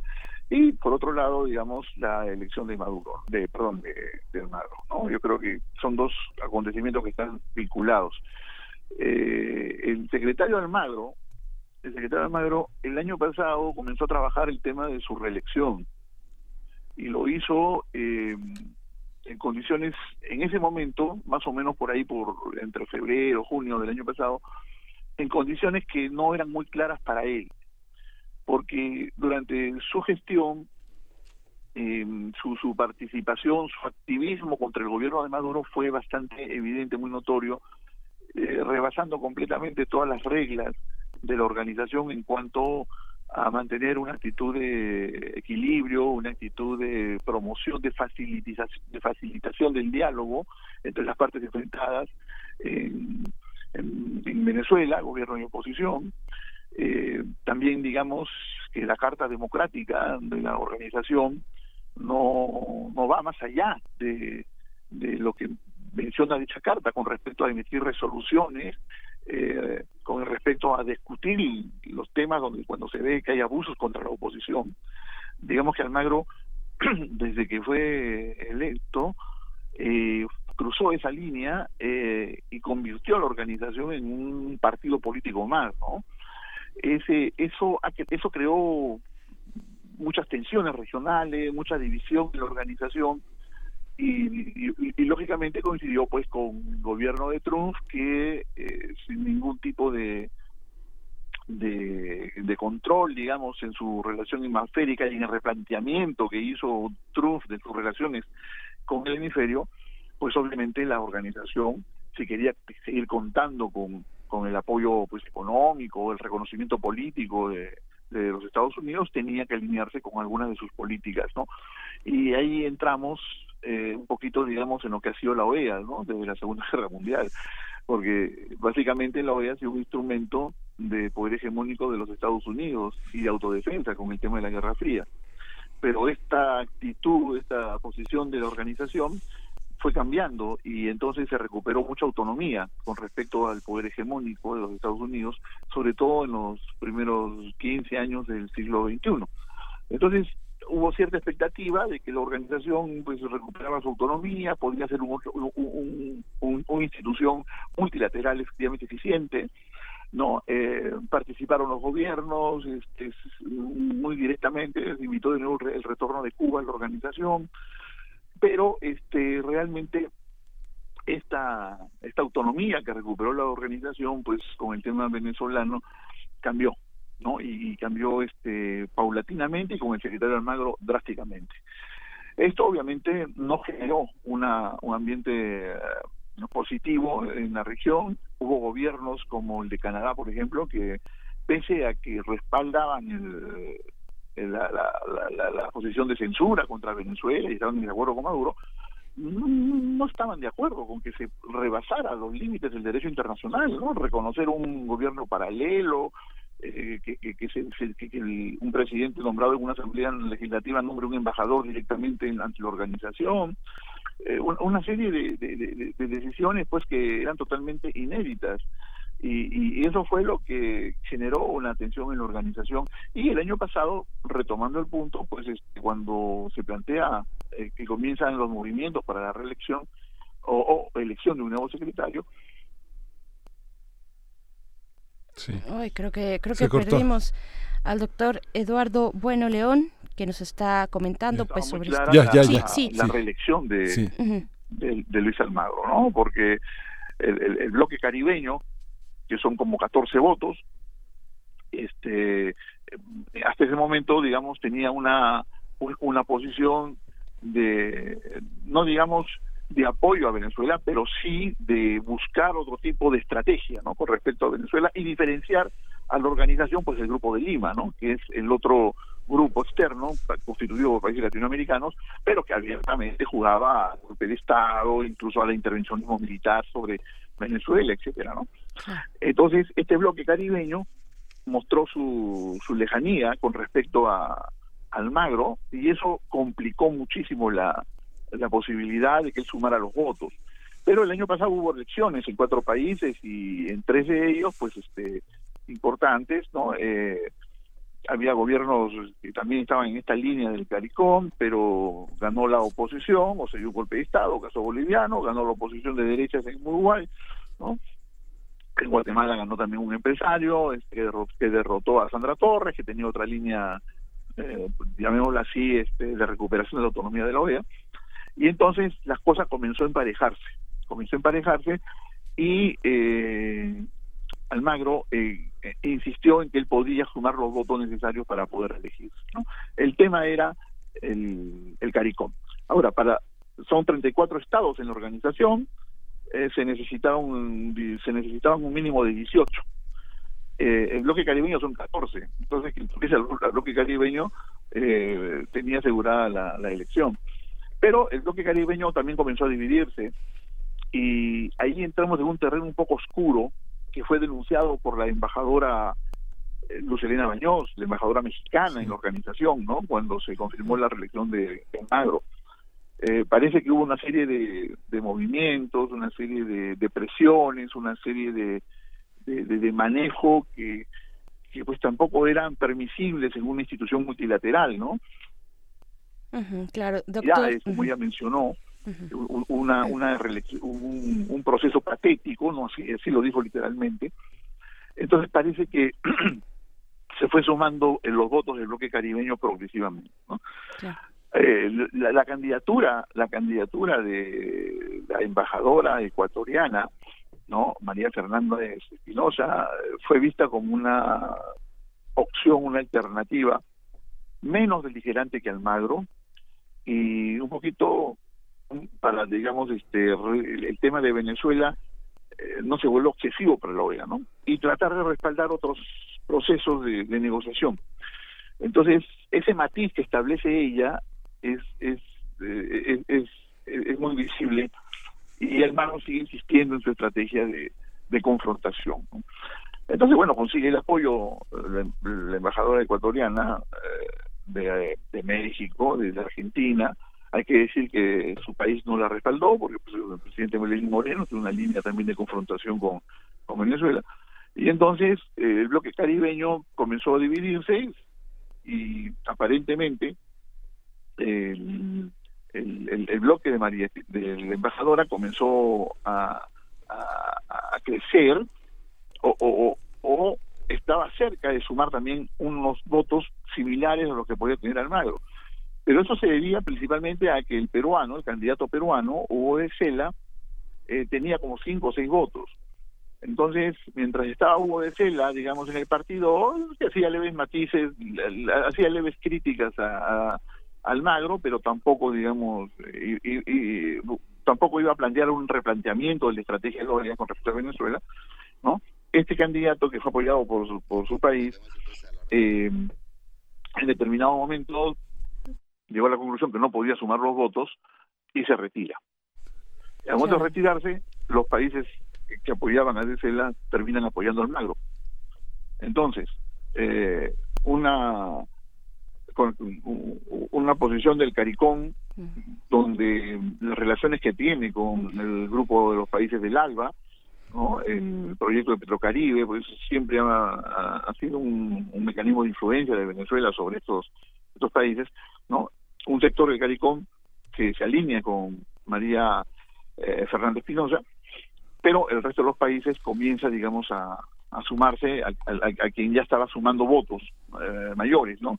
Y entonces el CARICOM quiebra su unidad, su unidad, y entonces comienza comienza este troceo de un voto más, otro voto más, isla por isla, y finalmente, pues al momento de la elección, pese a que se pidió que se, se, se, se postergara todo este tema, al momento de la reelección, al momento de la elección, pues hubo la, la votación que se dio, que fueron 23 votos a favor de Almagro, necesitaba solamente 18, y la embajadora ecuatoriana solamente sumó 10. ¿no? Fue una victoria, obviamente, de Almagro, ¿no? Eh, de su camaleonismo político, eh, el firme respaldo de, de los Estados Unidos y los gobiernos alineados con la política de Donald Trump con respecto a Venezuela, y entonces, bueno, pues tenemos estos resultados, estos resultados, y eh, yo diría que concluiríamos que eh, la reelección de, de Almagro nos, nos, nos genera dos escenarios muy claros. ¿no? Un primer escenario donde la organización va a ser un instrumento de la política exterior de los Estados Unidos definitivamente.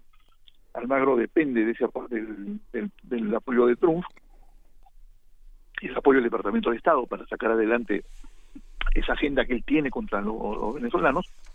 Y en segundo lugar, eh, veo muy difícil, cada vez más complicado, eh, un, una, un- una suerte de salida en el tema venezolano eh, negociado, ¿no? Sobre todo a partir de las últimas decisiones de la Fiscalía en los Estados Unidos con respecto al presidente Maduro. Creo que de todo esto, de todo esto, yo concluiría que es una verdadera lástima que la organización de Estados americanos tenga un secretario general que se ha convertido en un activista político y no en un diplomático. Si uno observa el comportamiento de los secretarios generales de la OEA, eh, históricos, históricos, incluso incluso aquellos que, que fueron elegidos sin el apoyo de los Estados Unidos, como es el caso de, de Insulza, el Pleno, por ejemplo. ¿no? Uno siempre encuentra a los secretarios generales eh, haciendo uso de la diplomacia, de la discreción, de lo que se llama la- la diplomacia reservada, ¿no? generando siempre acuerdos y tratando de impulsar que se cumplan esos acuerdos. Creo que la Carta Democrática fue un gran avance para evitar que solamente los intereses de la política exterior de los Estados Unidos intervinieran sobre los procesos políticos que se dan en la, en, la OEA. La Carta Democrática permitió que la organización diera un paso más respecto a, a evaluar la calidad de la democracia en nuestros países. Pero la Carta no le dio a la organización la potestad ni el poder de decidir si un país era democrático o no lo era, si un país estaba estableciendo una dictadura o no, si un país era un país narcotraficante o no. Entonces, es- es- esas son las cosas que Almagro inmediatamente instrumentalizó. Y eso es lo que ha hecho un gravísimo daño a la organización y a su legitimidad, ¿no?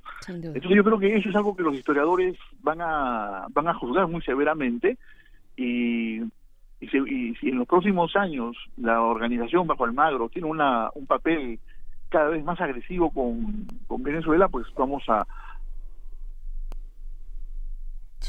De nuevo tuvimos la ahí. organización, ¿no?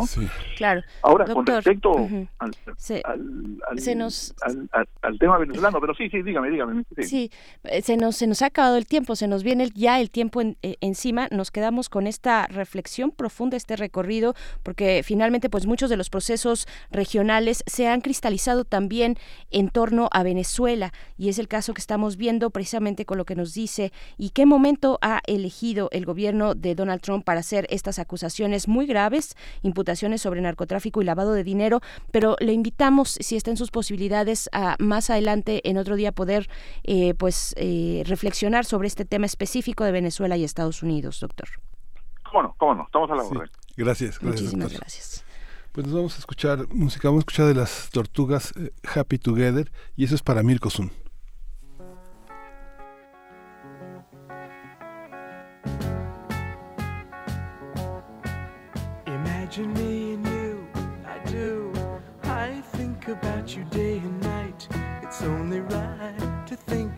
The girl you love and hold her tight. So happy together. If I should call you up, invest a dime, and you say you belong to me, lose my mind. Imagine how the world could be so very fine, so happy together.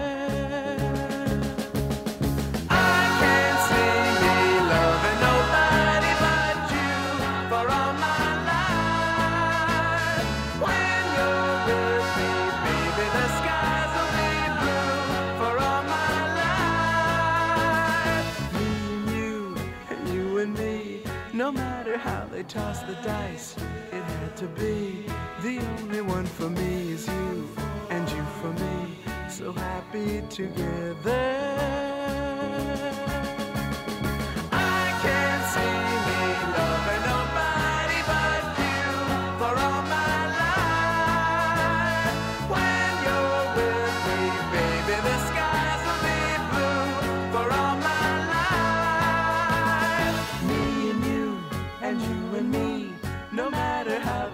The dice, it had to be. The only one for me is you, and you for me, so happy together.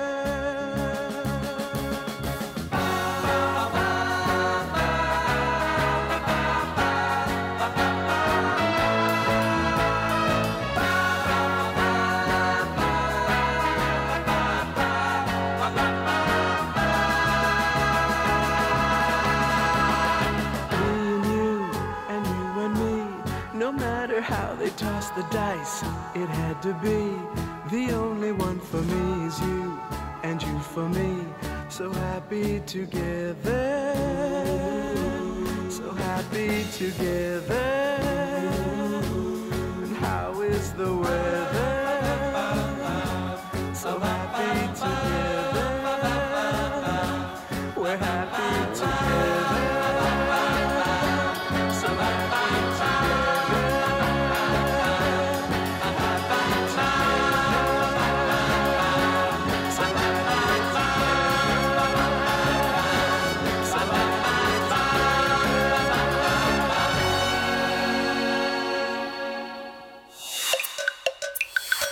Primer movimiento.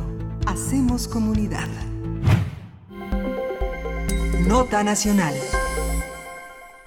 Organizaciones de la sociedad civil exigieron al gobierno federal cambiar sus prácticas de detención y despresurizar sus cárceles ante la pandemia del COVID-19. Mediante un comunicado hicieron un llamado al gobierno federal y a los gobiernos estatales para tomar medidas especiales en centros penitenciarios con el objetivo de evitar la propagación de este nuevo coronavirus que provoca la enfermedad del COVID-19. En el documento, las 13 organizaciones firmantes señalaron la urgencia de acelerar la liberación de mujeres y personas con alto riesgo. También proponen la adopción de una política que no de, de no detención de personas por delitos no violentos y garantizar al interior de las cárceles de los centros penitenciarios el derecho a la salud de las personas privadas de libertad. De acuerdo con cifras del INEGI, en México hay 202.337 personas en, las, en los centros de reclusión y el 37% eh, de los centros penitenciarios presentan sobrepoblación a nivel nacional. El 46% de las personas privadas de la libertad comparten celda con más de cinco personas. A ellos se suman carencias de agua y artículos de aseo personal. Michelle Bachelet, alta comisionada de las Naciones Unidas para los Derechos Humanos, pidió a los gobiernos tomar medidas urgentes para proteger la salud y seguridad de las personas privadas de libertad como parte de los esfuerzos generales para frenar esta pandemia del COVID-19. Ante el avance de los contagios por la enfermedad del COVID-19, vamos a hablar de los derechos de las personas privadas de la libertad y su situación ante la actual contingencia. Vamos a hablarlo con Saskia Niño de Rivera, presidenta y cofundadora de Reinserta. Saskia, bienvenida. Gracias por estar con nosotros. Al contrario, los saludo con, con, con mucho gusto. Muy buenos días. Gracias, Saskia. Pues preguntarte primero, yo creo que es importante hacer un ejercicio tal vez de imaginación para pensar cómo llegan estas, estas eh, pues, condiciones terribles que tenemos, esta pandemia, cómo se protegen y cómo llegan las dinámicas a los centros penitenciarios. ¿Para proteger?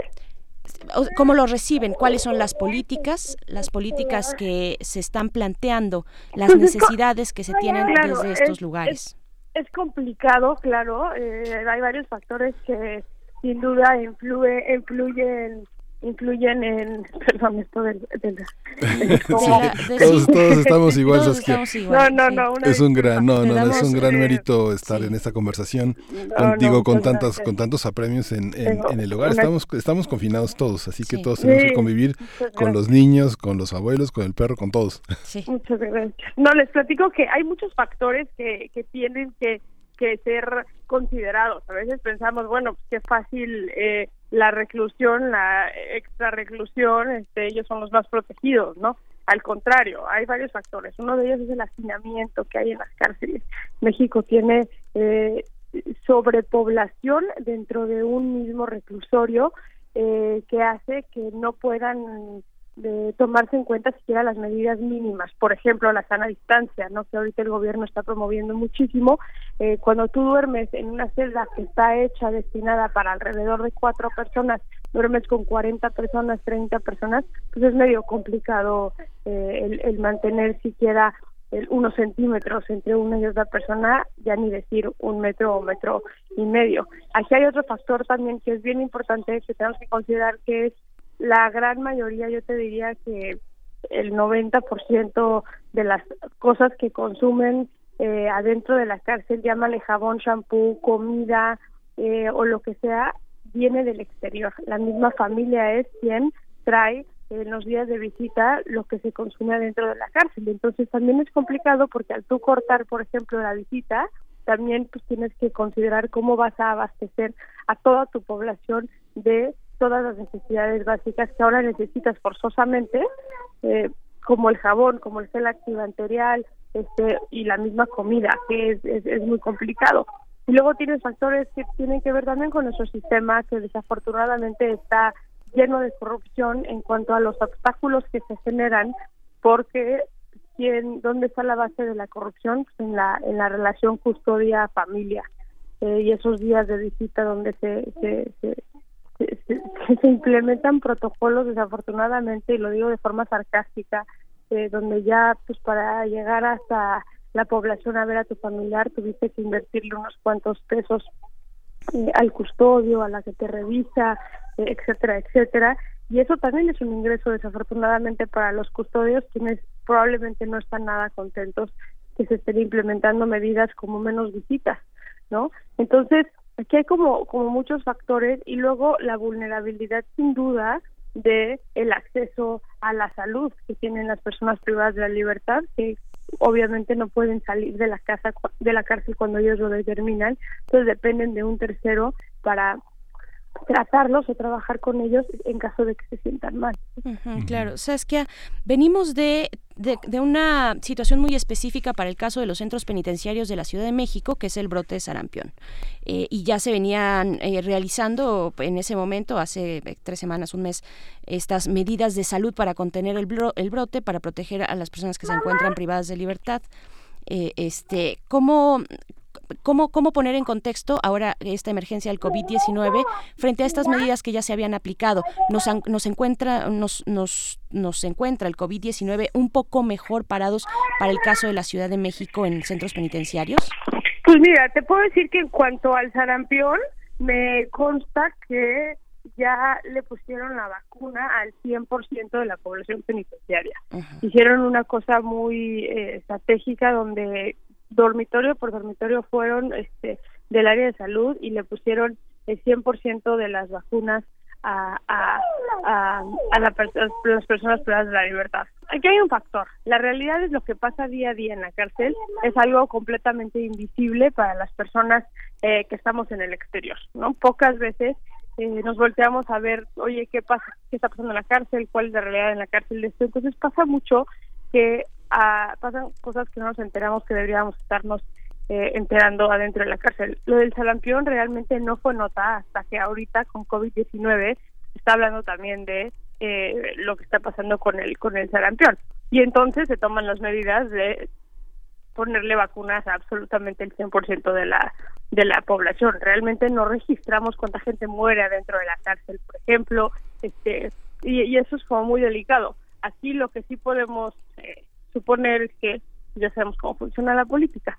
Cuando algo trae el foco encima, cuando hay medios como ustedes que abren sus micrófonos para ese tipo de temas, pues son más cautelosos eh, eh, los políticos. Y en el sistema penitenciario no es no es diferente. Yo creo que ahorita con el tema de COVID-19 todas las autoridades andan con pinzas y en el sistema penitenciario también.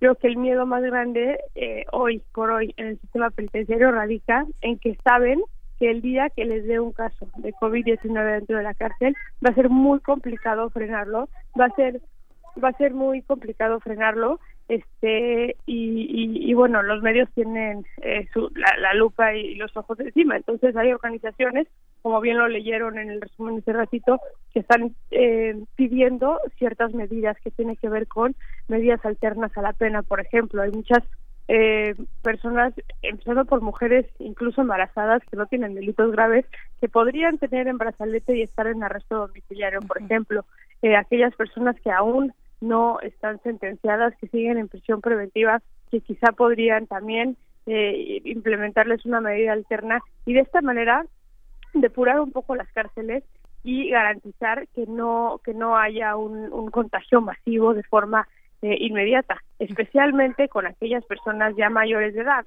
Algo que a mí me preocupa personalmente mucho es, por ejemplo, que son años de negligencia en materia de salud en el sistema penitenciario.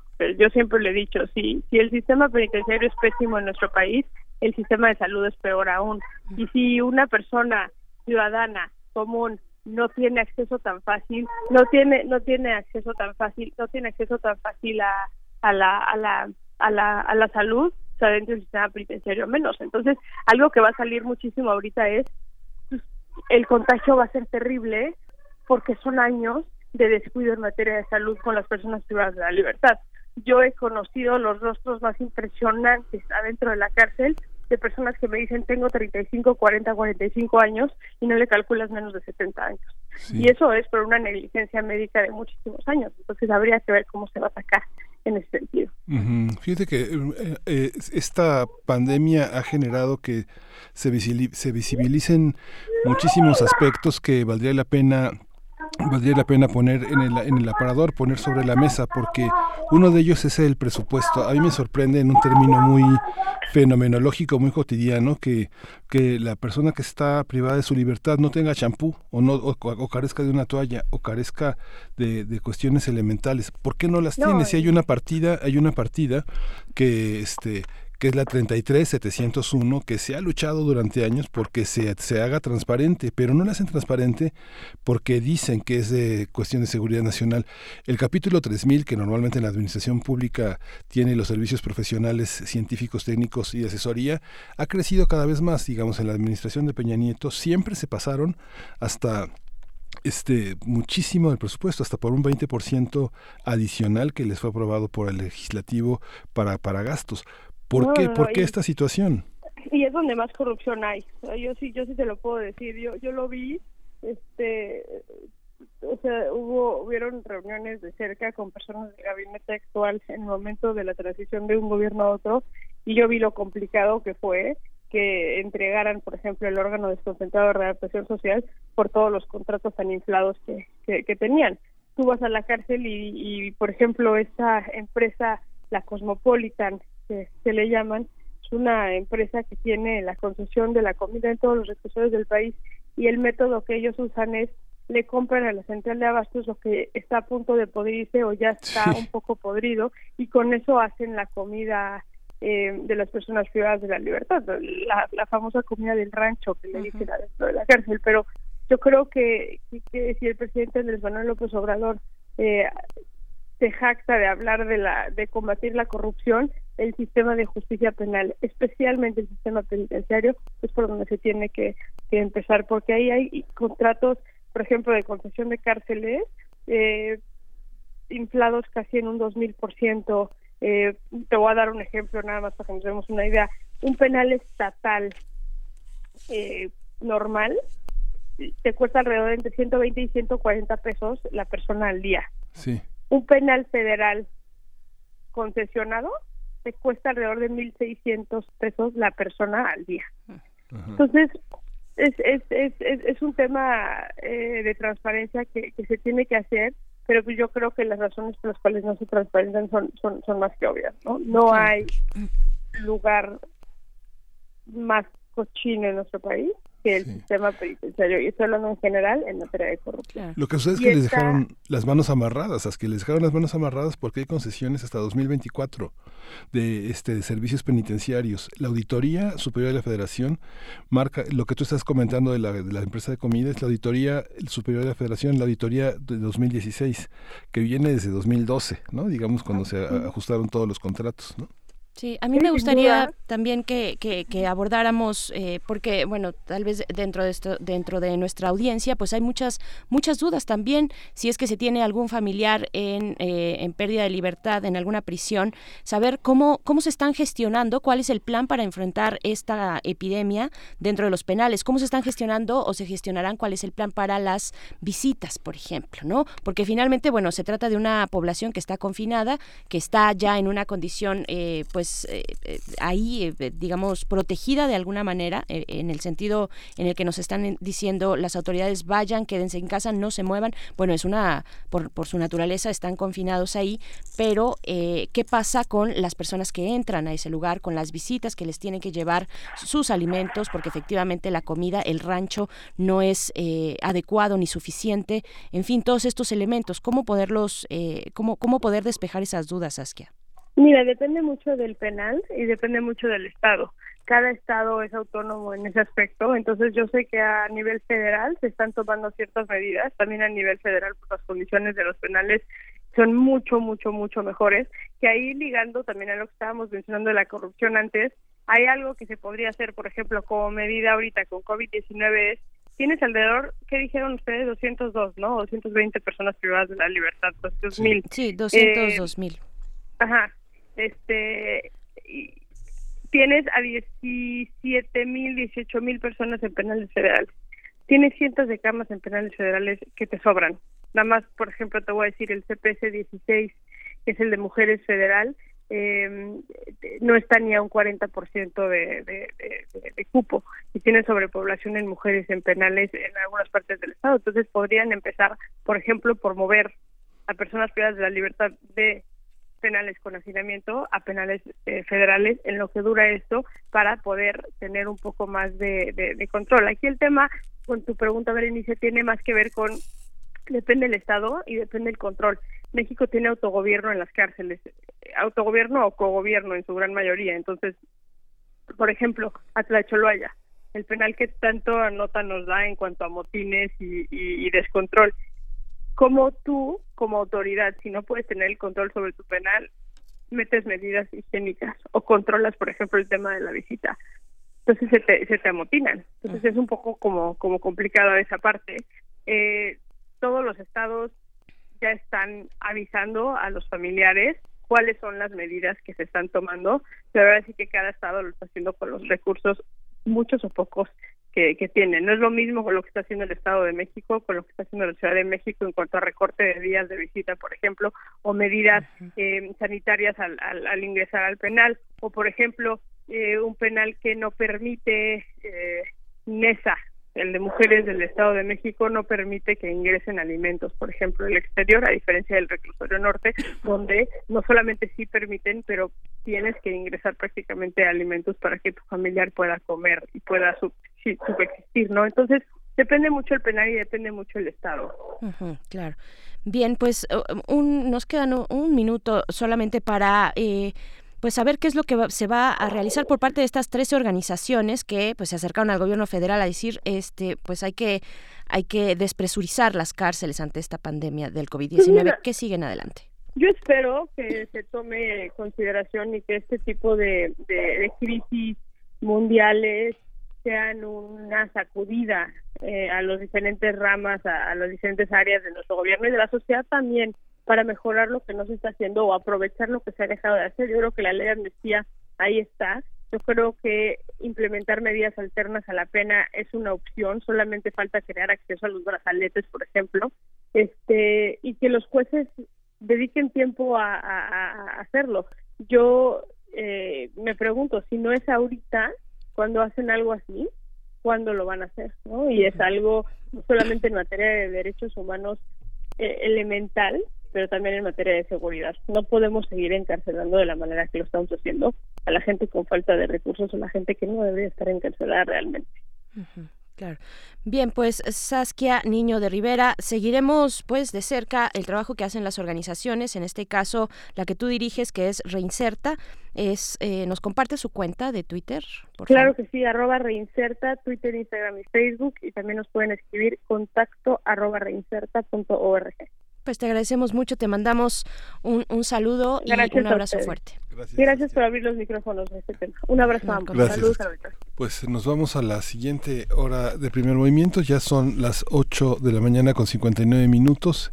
Eh, gracias por favorecernos eh, con su escucha. Síganos, síganos, participe en las redes sociales si tiene tiempo de enviarnos un mensaje, un Twitter, en Facebook, primer movimiento, en Twitter, P Movimiento. Y estamos pues en la, en la, en la frecuencia, en el radio de, en el correo de Radio UNAM. Así es, nos despedimos de la radio Nicolaita. Nos escuchamos con ustedes el próximo lunes. Así lo esperamos. Vamos a ver cómo van las condiciones, eh, si es que lo permite esta situación. Sí, sí, a las 8 de la mañana. Si sí nos lo permiten, pues a las 8 de la mañana estaremos con ustedes de nuevo el próximo lunes. Nos vamos a la, al corto de la hora y volvemos. Síguenos en redes sociales. Encuéntranos en Facebook como Primer Movimiento y en Twitter como arroba PMovimiento. Hagamos comunidad.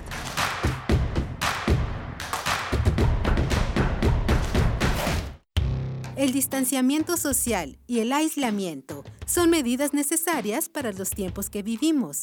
Y donde el ocio aparece, la cultura llega a sanar. Cultura UNAM pone a tu disposición el programa Cultura UNAM en Casa, una programación variada de actividades a distancia, a las cuales puedes acceder por distintos medios digitales, artes visuales, música, danza, teatro, cine, literatura, cursos, talleres y más. Busca las distintas opciones que hemos preparado para ti en TV UNAM, Radio UNAM y en culturaunam.mx. En redes sociales puedes estar al tanto de las actividades con el hashtag Cultura UNAM en casa. Fomentamos el acercamiento social frente al distanciamiento físico. Cultura UNAM. La sociedad mexicana tiene su modo de vida. En ella surgen problemáticas que esperan ser vistas y analizadas por las mismas personas que la conforman. Socialicemos las perspectivas y propongamos soluciones. Radio UNAM y la Escuela Nacional de Trabajo Social te ofrecen un espacio para el diálogo en Vida Cotidiana, Sociedad en Movimiento, con Ángeles Casillas, todos los viernes a las 16 horas por el 96.1 de FM. Al observar nuestras prácticas, comprenderemos el entorno. Radio UNAM, Experiencia Sonora. La cuarta transformación en México ya arrancó y hemos empezado pronto y bien. Como nunca antes se combate la corrupción y se mejora la educación. También trabajamos en tu seguridad y vamos por los empleos que necesitas. En PT trabaja y cumple. Afíliate al Partido del Trabajo y juntos lucharemos por un México más justo. El PT está de tu lado. Inició el escenario 2 de la epidemia de COVID-19 y tu ayuda es muy importante. Hola, soy Susana Distancia. Puedes trabajar y estudiar desde tu casa, aprender nuevas habilidades viendo videos o tomar cursos en línea. Incluso puedes participar en servicios religiosos. No lo olvides, mientras más tiempo nos quedemos en casa, más rápido venceremos al coronavirus. Ayúdanos, quédate en casa. Gobierno de México.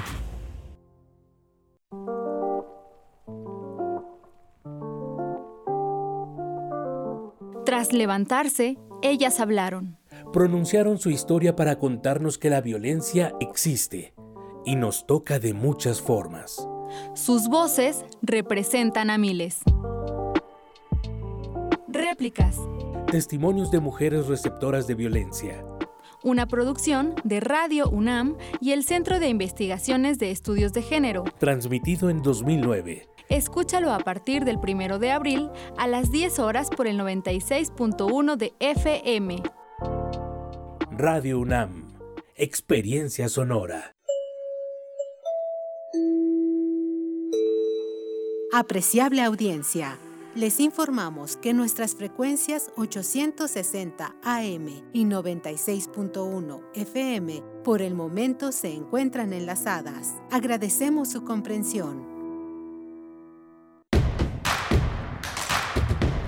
Encuentra la música de primer movimiento día a día en el Spotify de Radio UNAM y agréganos a tus favoritos.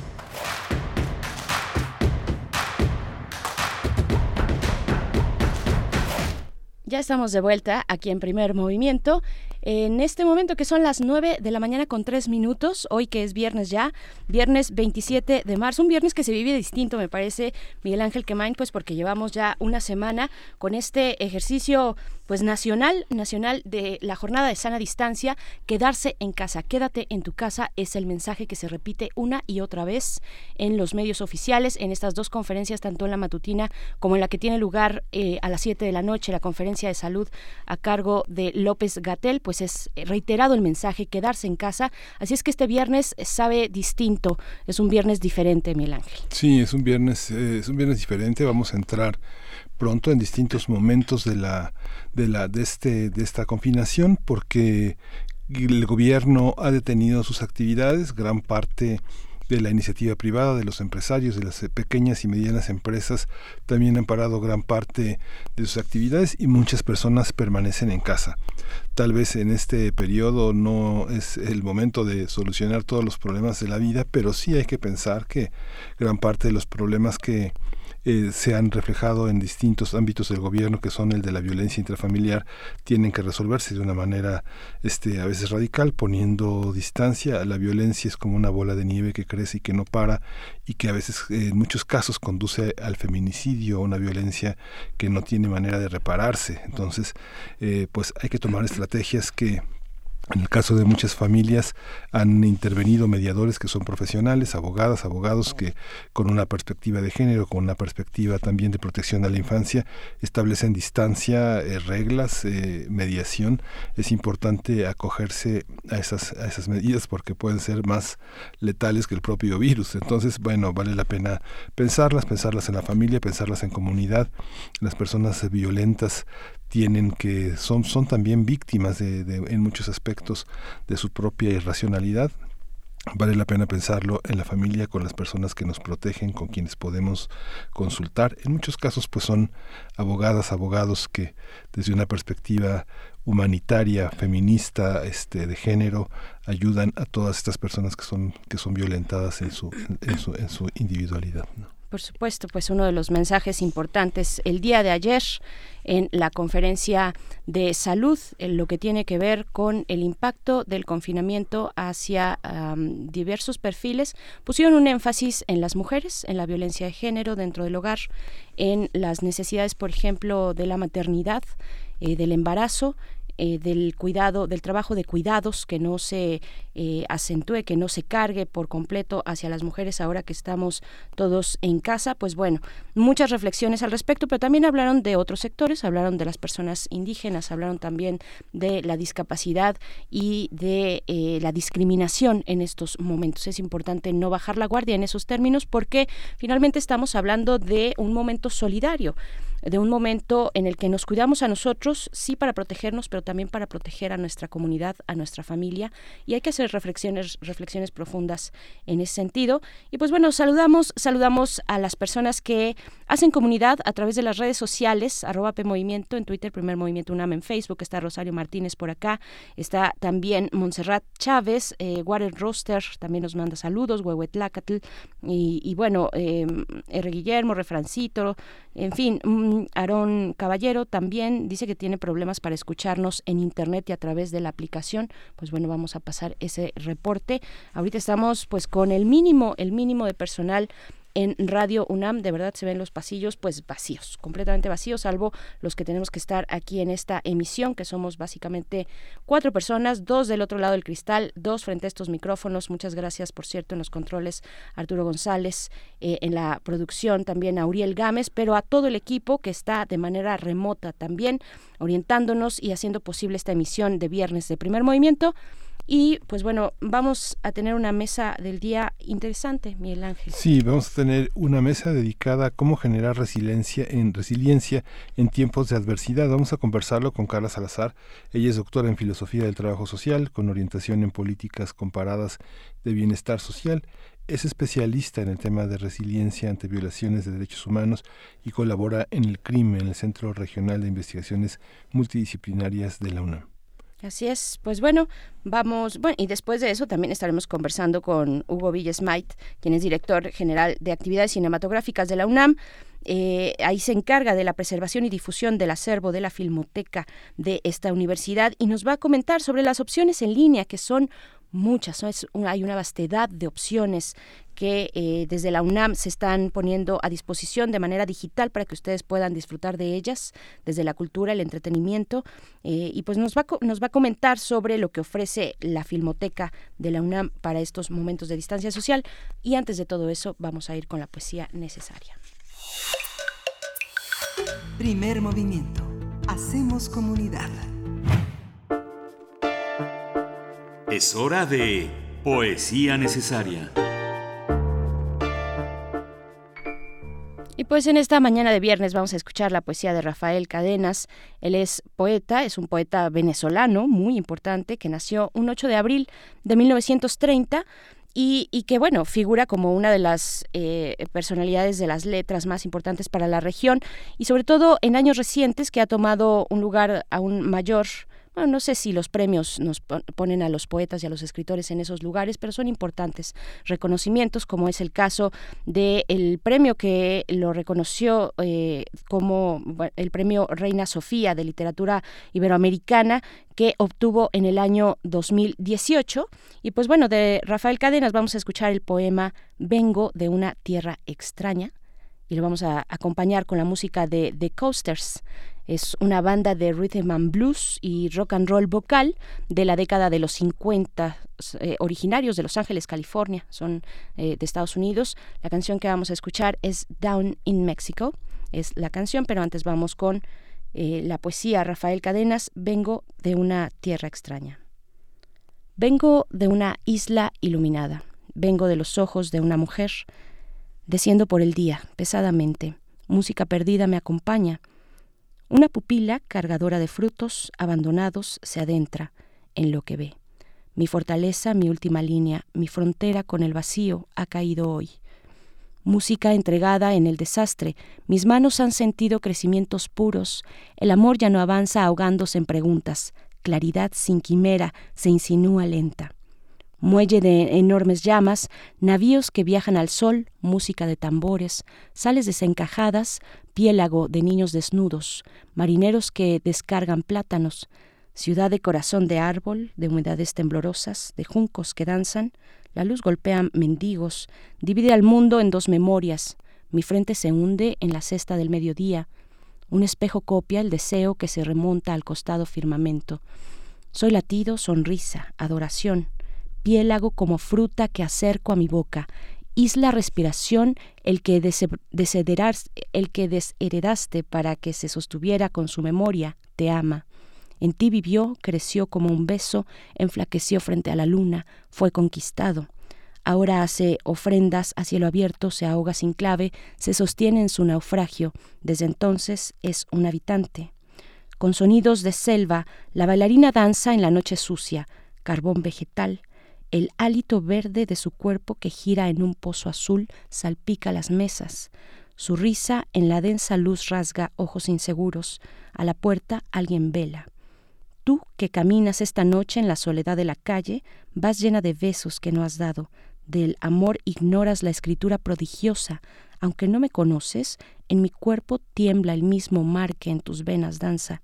Recibe mis ojos milenarios, mi cuerpo repetido, el susurro de mi arena. Luminosas bienvenidas de la tierra, cielo plateado, subyugadas colinas, plantaciones de coco, tren de nube, olor de viandas, alfombra mágica de los labios, regia marcha, el camino está lleno de palmeras grises, Vamos hacia San Fernando, recorreremos la ciudad de madera y su sortilegio de vívida noche nos encantará. Tú y yo, solos e inmensos, levantando nuestra rosa a las frías tinieblas, arqueadas sobre un cigarrillo, las tinieblas dulces.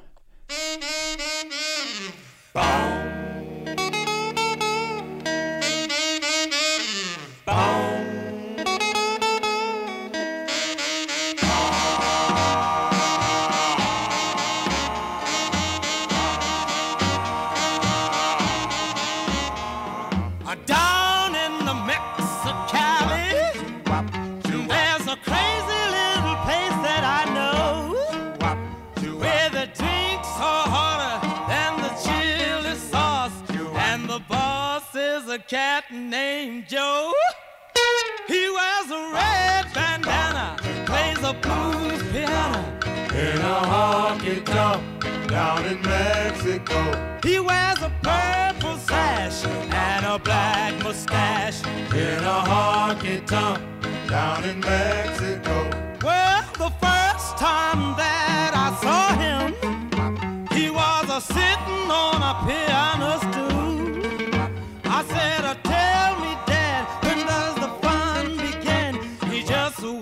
his eye and said, man, be cool. He wears a red bandana, plays the blues piano.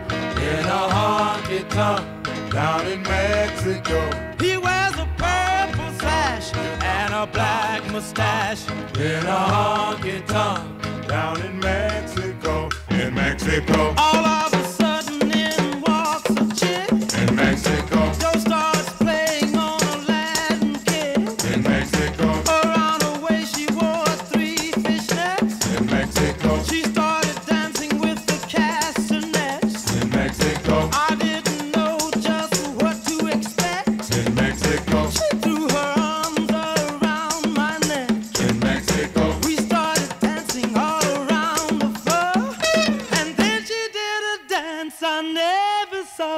So if you're south of the border, I mean uh, down in the Mexico, and you wanna get straight, man, don't hesitate.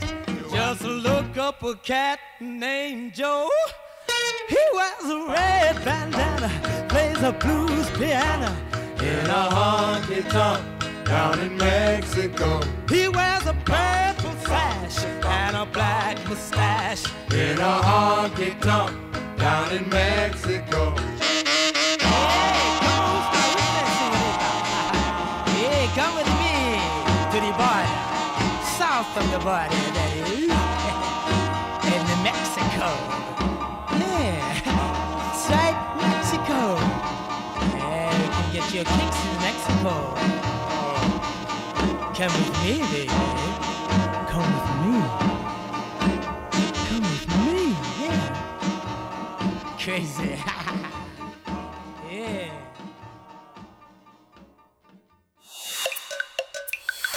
Primer movimiento. Hacemos comunidad. La mesa del día. Resiliencia es, según el diccionario de la lengua española, la capacidad de adaptación de un ser vivo frente a un agente perturbador o un estado o situación adversos.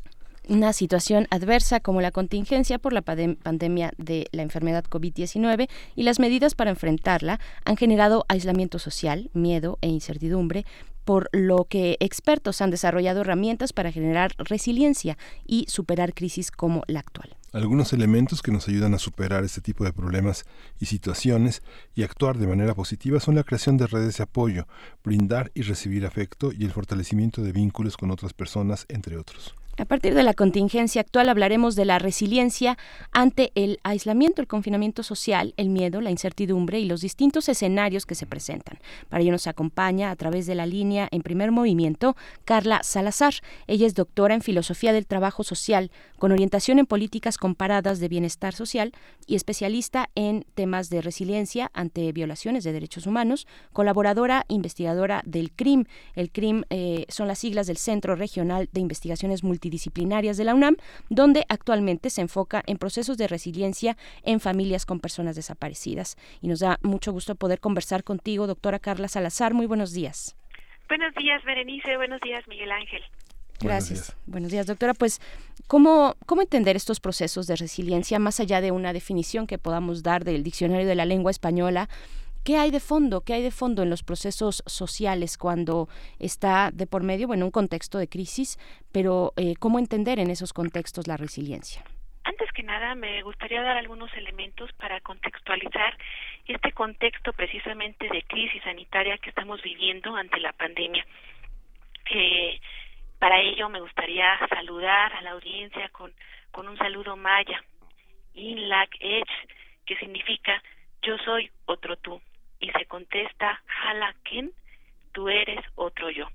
De acuerdo a los mayas, el reino mineral, vegetal, animal y toda la materia esparcida por el universo, eh, a todas las escalas, son seres vivos, con una conciencia evolutiva. Con ello, eh, señalaban que no podían dejar de sentir al otro como parte de sí mismos. ¿Por qué es importante? En este sentido, en este sentido eh, hago referencia a la importancia de no dejar de pensar en el otro, como si fuera uno mismo, y no perder el sentido de comunidad. Hoy más que nunca tenemos que volver a hablar de incluso de la ética de la vida, de cómo la humanidad se relaciona entre sí y de cómo interacciona con la naturaleza.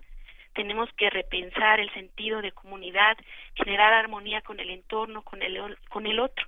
Y esta es nuestra gran oportunidad para profundizar en ello.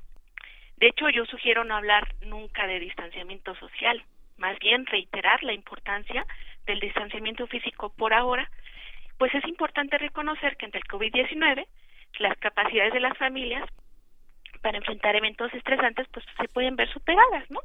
Entonces, por ello ahora es importante hablar de, resiliencia, ¿no? Lo cual de antemano les digo, eh, Berenice Miguel Ángel, no es un proceso fácil. Incluso podemos decir que es costoso, pues implica tiempo, profundas reflexiones, cambios cognitivos, actitudinales y emocionales. Es decir, nos va a costar un cambio de vida, pero un cambio de vida que puede generar una transformación tanto del mundo interior como del mundo exterior. Claro. Que, son muchas de las reflexiones que empezamos a tener eh, frente a este, esta contingencia que estamos viviendo, entender eh, de maneras diversas y además necesarias el contexto en el que vivimos, la misma naturaleza, el cuidado del planeta, nuestra el impacto de nuestra propia presencia en este en este en este planeta, en este mundo, en fin, eh, cómo cómo acercarnos, cómo ir entendiendo la resiliencia en estos tiempos. Primero comprender nuestros propios miedos, Berenice, eh, entender que somos vulnerables por el simple hecho de estar vivos, y que también es válido sentir miedo. Y si bien el, el miedo es una experiencia que se vive de manera individual, también eh, la sociedad pues construye nociones de riesgo y amenaza. Eh, pero no obstante, el miedo nos permite tener un balance sobre nuestra nueva situación y por tanto puede detonar acciones preventivas, porque si el miedo se convierte en pánico nos puede inmovilizar o generar una angustia desbordada es por ello que, que hoy es importante pues abordar este tema de la resiliencia, ¿no? Para que el coronavirus no se convierta en coronamiedo. ¿Sí? eh, la palabra resiliencia pues se deriva del término latino resilión, ¿no? Que puntualmente significa volver atrás, eh, volver al estado inicial. La génesis del concepto se da en la ciencia física y como ustedes ya lo mencionaron en las ciencias, eh, en la ciencia ecológica. Eh, en la ciencia física, pues hace referencia a la elasticidad y capacidad de un cuerpo para recuperar su tamaño y forma original después de ser manipulado. En lo concerniente al estudio de los seres humanos, el concepto de resiliencia se ha eh, relacionado con los procesos de adaptación positiva de niños que han vivido condiciones de adversidad. Eh, de esta manera, pues hay diferentes acepciones alrededor del concepto que responden a, palabras como adaptación, capacidad y proceso. Pero a mí en particular me gusta más pensar en la resiliencia como un, un proceso que requiere de diversos factores internos y externos que facilitan un desarrollo para sobreponerse ante la adversidad. Y esto eh, también viene del de, teórico Boris Ironica, ¿no? especialista en, en la resiliencia. Es decir, este proceso nos ofrece un, una posibilidad para construir una nueva forma de concebir, conceptuar y permitir ser a una persona, a un grupo, a una comunidad que vive adversidades. En esencia, se trata de lograr una nueva visión del mundo con innumerables este, oportunidades.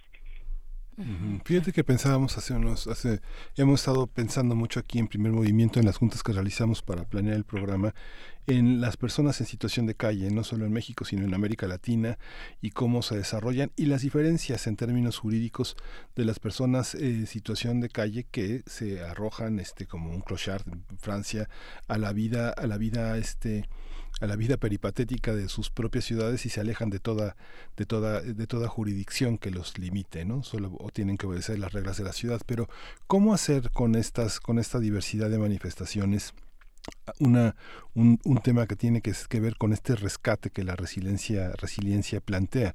¿Es una tarea personal o es una tarea de la comunidad o es una tarea que forma parte de las políticas públicas? Es una tarea individual es una tarea grupal, es una tarea comunitaria, es decir, es una tarea social, pero también es una tarea política. La resiliencia eh, puede ser desde el nivel individual y llegar hasta el nivel político. Es decir, tenemos problemas actuales demasiado complejos, Miguel Ángel. Apostar a, a dar soluciones eh, a ellos ha costado años y años de estudio, ¿no?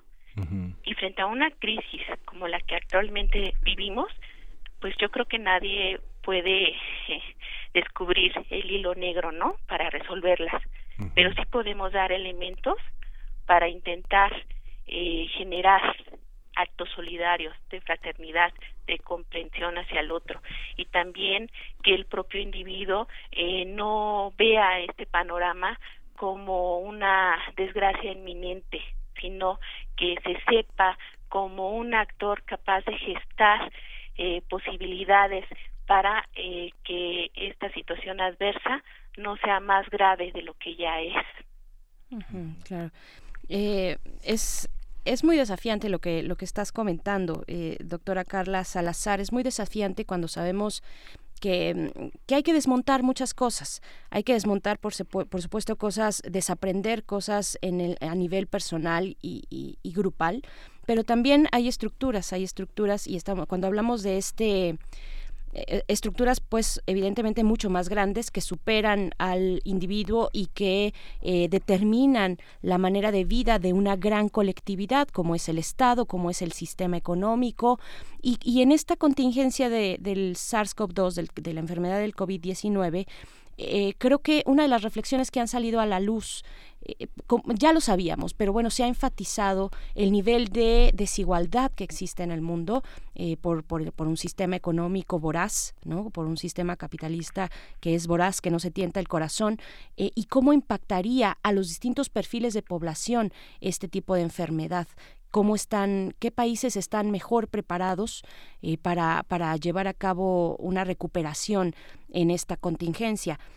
¿Cómo, ¿Cómo entender esto? ¿Cómo entender que sí parte del individuo, de esa capacidad que tenga de resiliencia, pero que también hay un, hay un contexto muy adverso, ¿no? Sí, eh, es complejo. La resiliencia tiene que ver también con la capacidad de, de reconocer eh, nuestra realidad de una forma crítica y saber de qué tenemos control y de qué no. Eh, evidentemente eh, necesitamos repensar diferentes estructuras macrosociales, analizarlas con profundidad, ser críticos e insistir en una transformación más profunda.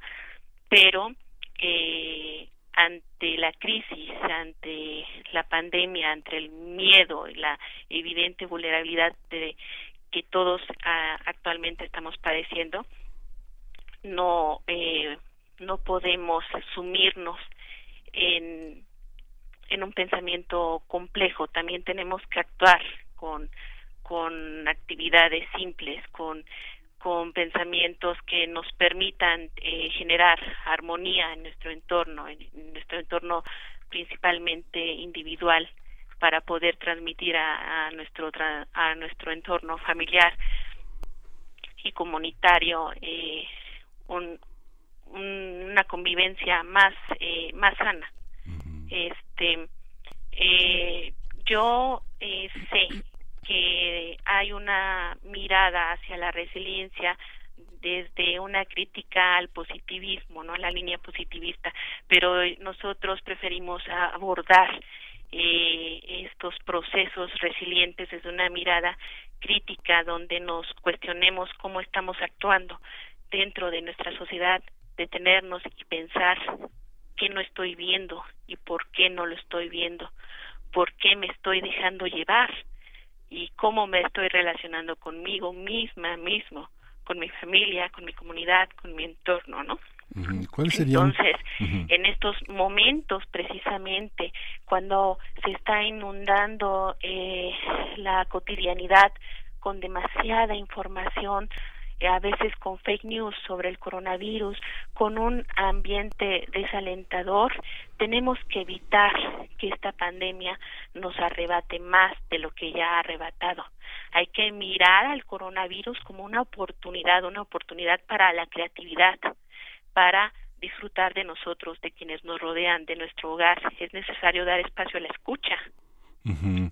al que, análisis, a la reflexión. Sí, fíjate eh, que veo, veo, veo, en distintos niveles cómo se expresa esta, esta voluntad de tratar de entender. Eh, cuando el presidente señala que convoca a los empresarios a no despedir a las personas y de alguna manera es un tambor de guerra contra una cosa que él llama injusticia, ¿no?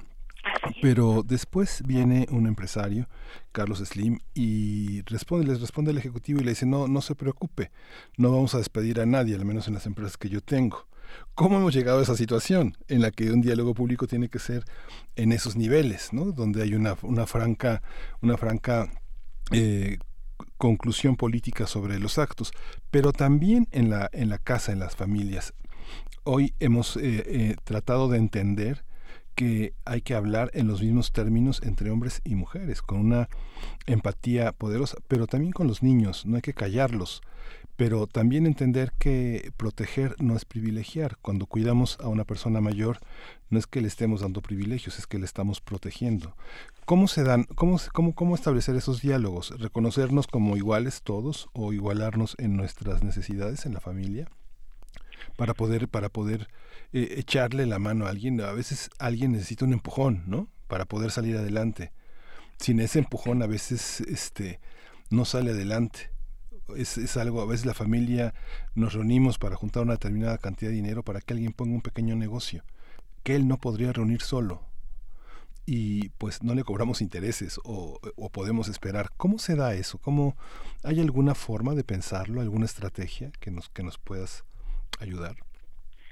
Claro, eh, principalmente eh, tenemos que no perder eh, nuestro sentido crítico ante lo que está pasando, el análisis del poder económico, eh, la opresión que durante las últimas décadas hemos vivido como sociedad, ¿no?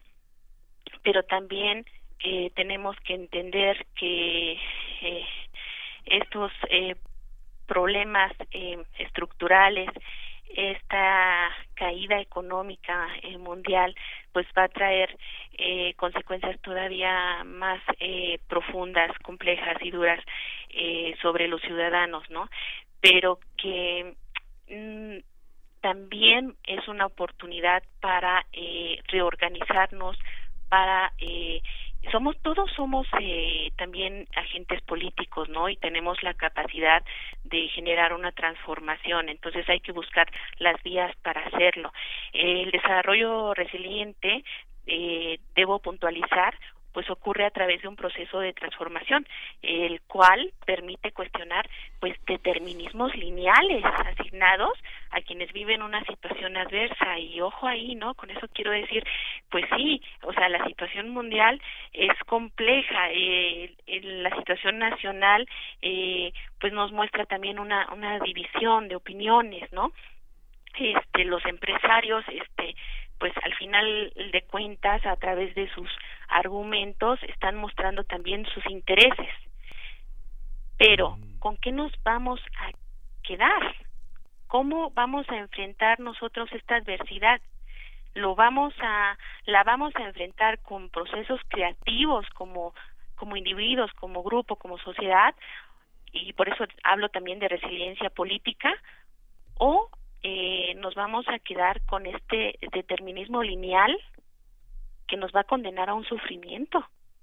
Por ello es importante pues desarrollar la resiliencia, reconocer qué es, saber cómo fomentarla y eh, dar paso a nuestros procesos pues creativos, ¿no? Yo, yo me imagino eh, casi con certeza que en los procesos de resiliencia pues debe tener cabida el ensayo y el error ¿no? Así es. ¿Cómo, cómo, eh, cómo volver después de, de, tal vez eh, experimentar un error que finalmente dicen por ahí es lo que más aprendizaje nos dejan, los errores y no necesariamente los aciertos, esos los festejamos, pero los errores nos pueden dejar muchas reflexiones. ¿Cómo, cómo recuperarse? ¿Cómo vaya, cuál es el sentido profundo de la resiliencia cuando se habla pues de eh, seres humanos que, que tenemos eh, eh, capacidades de acertar, pero también de fallar, en fin, cómo recuperarnos de, de tal vez los er, propios errores, mm, cuestiones por el estilo. Por eso me gusta hablar de la resiliencia como un proceso y no como una adaptación o superación o una capacidad. Eh, me gusta decir que es un proceso porque este proceso implica a veces muchas no tener éxito y pocas sí tenerlo. Sí, es como una montaña rusa con altas y bajas. No es lineal, se construye día a día, hora tras hora, ¿no?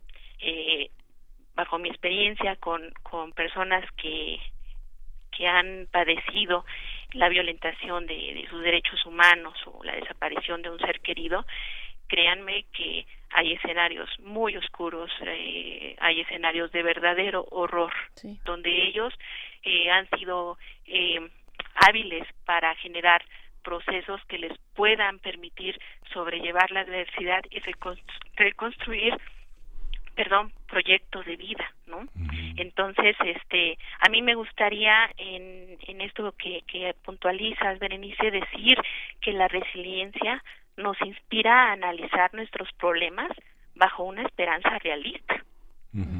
Ya al respecto Boris Ironica eh, pues él decía eh, voy a citarlo huir de la realidad o someterse a ella son dos mecanismos de defensa tóxica por el contrario, protegerse de una realidad que nos arremete y extraer del imaginario algunas razones para transformarla, la constituyen un mecanismo de defensa resiliente. Entonces, entonces Berenice, Miguel Ángel, ante la adversidad tenemos dos opciones, sobreponernos o someternos. Y eso no quiere decir que la responsabilidad de generar resiliencia nada más caiga entre en, en, a manera individual, sino que también es una responsabilidad social. implica eh, mirar eh, nuestras relaciones eh, pues de una manera este pues más fraterna. Sí, eso que comentaba Berenice de El ensayo y el error me recuerda a un pequeño poema de Octavio Paz que dice, el mundo es la tarea diaria en la que fracasamos, en el ámbito terapéutico cada vez más se reconoce la importancia de la recaída, que es algo imperdonable en ciertos ámbitos mentales, ¿no? Este tenemos que aprender a recaer y a levantarnos y a caer en conjunto, en comunidad. Esa parte resulta fundamental y es una manera también de derrotar este espíritu tan competitivo y de individualismo que nos acosa tanto todos los días, ¿no? Así es, Miguel Ángel. Mira, eh, para sobreponernos, pues es importante conocer y, reconocer cuáles son los principales retos y obstáculos que, que se enfrentan, ¿no? Hay que identificar cuáles son los problemas reales. Cuando yo digo también identificar la capacidad de control, pues quiere decir cuáles sí, eh, cuáles sí podemos incidir y en cuáles no por el momento, ¿no? O cuáles van a requerir un proceso de más tiempo, de más años, ¿no? La actitud que desarrollemos ahora ante esta adversidad, pues va a determinar si nos sometemos a, a, las implicaciones que, que no solamente sanitarias, sino que, que va a tener eh, económicas el COVID-19, o, o nos sobreponemos a través de procesos creativos frente a este, ¿no? Claro. y, Eh, para sí. ello, perdón, Berenice, adelante. para ello un primer paso que debemos de generar y que como eh, población tenemos la obligación de, de mirar es tener confianza. Donde hay confianza hay aumento de, de posibilidades. Además, eh, en los grupos donde se genera la confianza, eh, donde hay confianza ampliamente en unos y en otros, pues estará una capacidad de lograr diversas acciones en, en, en torno a, un bien común. Estamos conversando con la doctora Carla Salazar, eh, colaboradora investigadora del CRIM de la UNAM. Y, y bueno, hace tres días, cuando el presidente de la República, bueno, cuando se puso en marcha la fase 2 de esta eh, de esta estrategia para enfrentar la enfermedad del COVID-19, el presidente de la República decía que México eh, era es un país un país de gente que, eh, que ha resistido mucho, que, que han sabido reponerse, que hemos sabido reponernos a la adversidad y vaya que hay ejemplos para, para dar fe de eso, para dar cuenta de eso. ¿Cómo mirar a México con sus distintas advers- adversidades, con todos estos contextos de violencia? De verdad con una realidad tan complicada que hemos venido arrastrando en los últimos años eh, de, supuesta guerra, eh, guerra contra el narcotráfico, de los saldos que deja esta guerra, de las personas desaparecidas con las que, eh, tú particularmente, doctora Carla Salazar, pues has dedicado una buena parte de tus enfoques de, análisis. Las, la resiliencia en personas, en familias de- que tienen personas desaparecidas, en fin, ¿Cómo llega México a este momento? ¿Con qué herramientas? ¿Con qué aprendizajes? Digo México en general porque, bueno, pues, están en todo el país las personas que buscan a sus familiares o, o las personas que han sido, eh, que, que, que, que se quedaron huérfanos, huérfanas eh, porque sus padres fueron víctimas de la violencia, en fin, con tantas adversidades. ¿Cómo llegamos a este momento?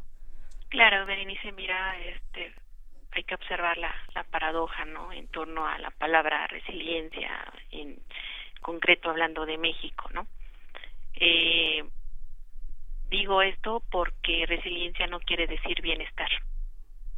Resiliencia, insisto, es un proceso que incluye factores internos y externos para lograr un desarrollo y sobrellevar la adversidad. México sí, sí es un país resiliente, es un país eh, con gente solidaria. Eh, yo quiero insistir y creer y, y las acciones así pues lo muestran en que somos más gente eh, con buenas intenciones que que gente eh, violenta, ¿no? O con malas intenciones. Eh, por ejemplo, están los los actos solidarios que que se desarrollan eh, de manera inmediata después de, de una catástrofe, ¿no? Como son los terremotos. O sea, el, la forma eh, tan rápida en que nos organizamos, nos solidarizamos y, y entramos en acción, pues es, es un acto resiliente, ¿no? Eh, sobre la violencia que ha vivido nuestro país en los últimos 12 años, quiero decir que es algo que no nos merecemos, es algo que jamás debió de ocurrir, es algo que jamás eh, nadie debió de vivir, ¿no? Que eh, ante estos hechos eh, realmente no hay una explicación que valga, que justifique los actos violentos. Por ello, eh, también eh, la resiliencia se insiste mucho en, en no eh, gastar energía en, en tratar de contestar por qué me pasó esto, ¿no? Porque ante los actos de barbarie no hay respuesta. Pero sí gastar energía en tratar de responder ahora cómo lo enfrento, para qué me pasó esto, ¿no? ¿Cómo puedo seguir yo caminando a través de este camino sinuoso? y para ello es importante que como mexicanos reconozcamos que sí somos resilientes, que a lo mejor la palabreja es nueva relativamente, pero que el proceso viene eh, con el hecho de estar vivos, ¿no? La resiliencia es un proceso natural, así como cuando nacemos nacemos con la adversidad al lado, también podemos construir en el otro lado la resiliencia, ¿no?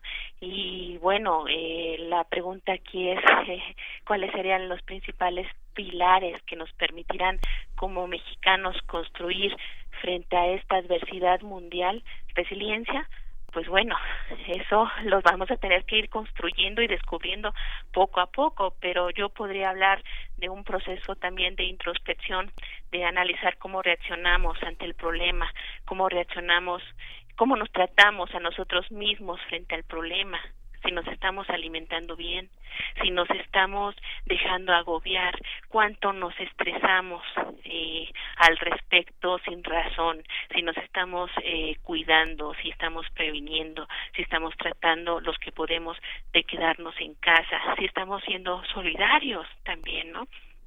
Cómo nos Sí. comportamos frente al otro, cómo nos que- comportamos como como familia también. Si les damos eh, en estos momentos de confinamiento les damos eh, espacios y tiempos a, a, a nuestros seres queridos no si tratamos de de no de evitar eh, que el estrés nos salga por por la boca no Sí. este también otro pilar que que podemos eh, construir para la resiliencia es la independencia. En este sentido quiero decir pues saber fijar límites y distancia emocional y distancia física respecto al problema. Sí, fíjate hay que, que, fijar límites no fíjate que cuando vimos la película Parásitos nos sorprendíamos frente a la capacidad de sobreponerse a la inundación. Y nosotros aquí a la vuelta de la esquina tenemos a Chalco que se inunda todo el tiempo y que todo el tiempo la gente reconstruye su casa, sus documentos, sus hasta sus álbumes familiares, ¿no? Es algo que, que, es, que es ejemplar en nuestro país. La adversidad también es un poco eso a lo que nos oponemos y a veces perdemos, ¿no? Pero muchas veces ganamos también el aferrarnos a estar en un lugar que es difícil, que es inhóspito, pero que modificamos y que a veces nos gana la partida. Así es, y pues. que nos reponemos, ¿no? Sí, Pues- Miguel Ángel, y muchas gracias por, por, por, por puntualizar en ello, ¿no? Porque me hace todavía reiterar más que, que debemos de ver la resiliencia como un proceso y no como adaptación, Sí, exacto. porque no nos debemos de adaptar a una forma de vida que no nos da bienestar. Sí, Sin pues, duda. muchas Acá, gracias. perdón, antes de despedirnos, doctora Carla Salazar, nos preguntan, eh, eh, nos dice en redes sociales Martelena Valencia, que gracias por el tema de la mesa del día, la resiliencia. Me gustaría tener contacto con la especialista y seguir su trabajo. ¿Me podrían orientar cómo hacerlo? No sé si, doctora, tengas alguna red social que, que esté disponible, que esté abierta para que te puedan seguir, seguir tu trabajo tal vez. Claro que sí, muchas gracias. Eh, me pueden encontrar en Facebook eh, como Resiliencia Carla Salazar. Perfecto. Resiliencia, Carla con K. Salazar SZ. Eh, perfecto. Pues, doctora Carla Salazar, te agradecemos mucho, te mandamos un, un fuerte abrazo y muchísimas gracias por, por esta orientación. Gracias a ustedes y mucho ánimo y mucha creatividad. Gracias. Así es, muchísimas gracias. Pues bueno, vamos a escuchar algo de música. Vamos a ir con. Nos pidieron algo de Radiohead en este viernes. Recuerden que es viernes de complacencias musicales. Esto es para arroba CD Junior GR. CDJRGR. Esa es su cuenta de Twitter. Nos pide algo de Radiohead. Vamos a sonar esto que es How You Do.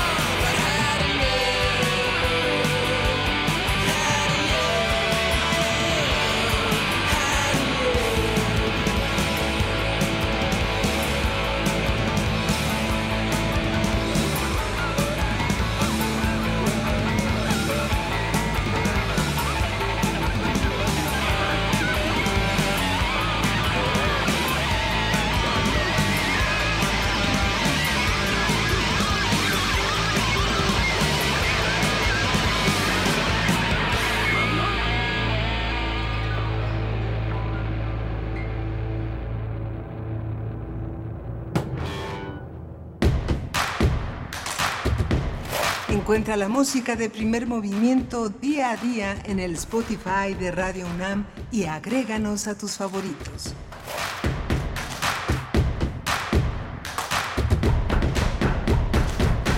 Eso fue un poco de Radiohead para este viernes, pues desde casa, desde este confinamiento social, esta distancia social.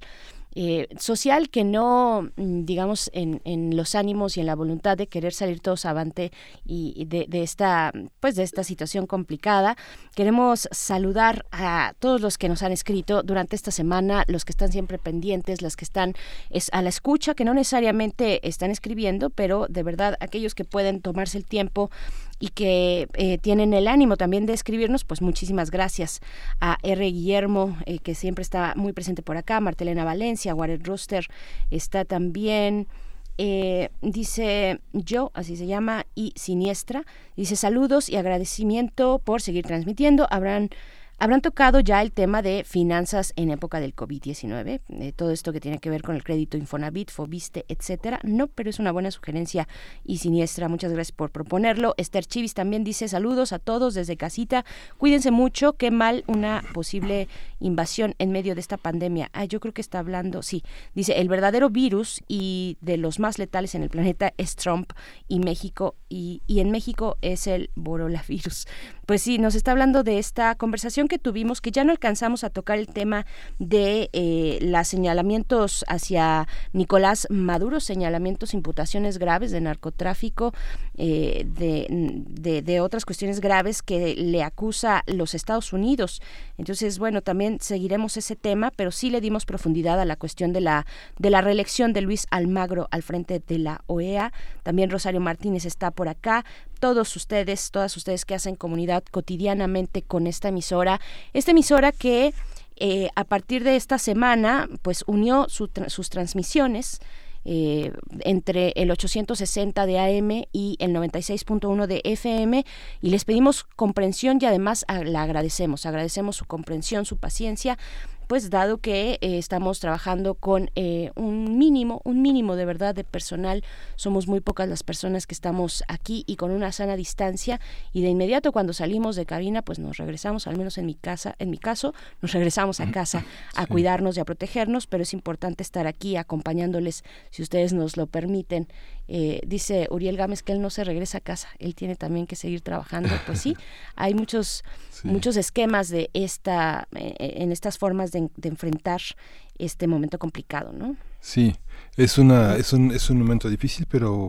justamente ha sido en el proceso político, en el proceso de la federación, un asunto muy interesante. Eh, reconocer cómo eh, este conjunto de gobernadores eh, han actuado de una manera cada vez más eh, cerrando filas, preocupados cada vez más por sus, sus ciudadanos, las personas que están a cargo, que están para servir. Y justamente López Gatel decía este, que cada estado, cada gobierno es una autoridad sanitaria que eh, no debe preocuparnos que sean proactivos los gobernadores, es una virtud. La modalidad específica local siempre va a ser más efectiva este, si se rigen por un ámbito técnico en el que la federación genera las herramientas para poder eh, crear los, eh, las pautas, los procedimientos que finalmente obedecen a un sistema que es nacional, que es federal, pero que hemos visto cómo en cada estado ha habido una respuesta para paliar la crisis económica, para tratar de cobijar a sus gobernados. Es muy interesante, lo vamos a tratar aquí en primer movimiento, vamos a hacer un recorrido por los estados que han logrado tener esa posibilidad de destinar eh, un patrimonio, un presupuesto a paliar este tema. Eh, había sido muy vanguardista, hay que decirlo, este, el, el, gobierno del Estado de México, pero este, otros gobernadores con tal vez con menos ambiciones políticas de gobernar más allá de sus fronteras han puesto también un ejemplo importante para para acercarse a la ciudadanía y gobernar para todos independientemente del signo político que tengan. Pues sí, eso es eh, importante. Ojalá sí tengamos la oportunidad de dar una revisión aquí sobre cómo están, cuáles son las medidas más específicas que se están tomando en los estados de la República. Lo estaremos preparando, espero, eh, si, si tenemos la oportunidad para la próxima semana. Y antes de despedirnos, eh, porque ya son las 9 con 53 minutos en este viernes, antes de despedirnos, pues invitarles a que puedan disfrutar de la pues gran cantidad de actividades en línea que ha dispuesto la Coordinación de Difusión Cultural de esta universidad. Encuentran en redes sociales estos, estas directrices, estas propuestas a través del hashtag Cultura UNAM en casa. Son más de 700 actividades que se irán sumando a lo largo de las semanas otras más. Eh, algunas, eh, en, algunos casos como la décima sala del MUAC, la, la, sala virtual del MUAC, que se inaugura precisamente con esta, a partir de esta eh, pues de esta pandemia, de esta situación, eh, estará exponiendo semanalmente piezas distintas y también secretas. Es, un, es una sorpresa lo que vaya a estar programando el MOAC en esta décima sala virtual eh, y, pues irá metiendo cada semana, cada semana, cada cierto tiempo, una propuesta distinta para pues sorprendernos un poquito también, no tener todo ahí a la disposición porque luego uno no sabe ni para dónde voltear con tantas, con tantas opciones. El mundo de las artes y de la cultura pues ha cerrado filas en torno a este confinamiento social y pues en Cultura UNAM en casa pueden encontrar eh, pues propuestas de artes visuales, de música, de danza, de teatro, de cine, de literatura, de publicaciones, de trabajo editorial, conferencias, cursos, talleres para público infantil, por supuesto, eh, contenidos bajo demanda, en fin, hay una gran cantidad de opciones. Por ejemplo, se publica en ebook, en libro electrónico, en la colección de Vindictas. Eh, también pronto tendremos noticias sobre el concurso de Cine Minuto, eh, un minuto de cómo se vive la pandemia que está organizando también la Coordinación de Difusión Cultural. En fin, hay concursos de memes literarios y todos los días, de lunes a viernes a, a las 3 de la tarde, TV UNAM tiene su programa La UNAM Responde con retransmisión a las 6.30 y ustedes pueden a través de un hashtag así similar, hashtag La UNAM Responde, pues enviar sus preguntas para que sean respondidas por los especialistas de esta universidad.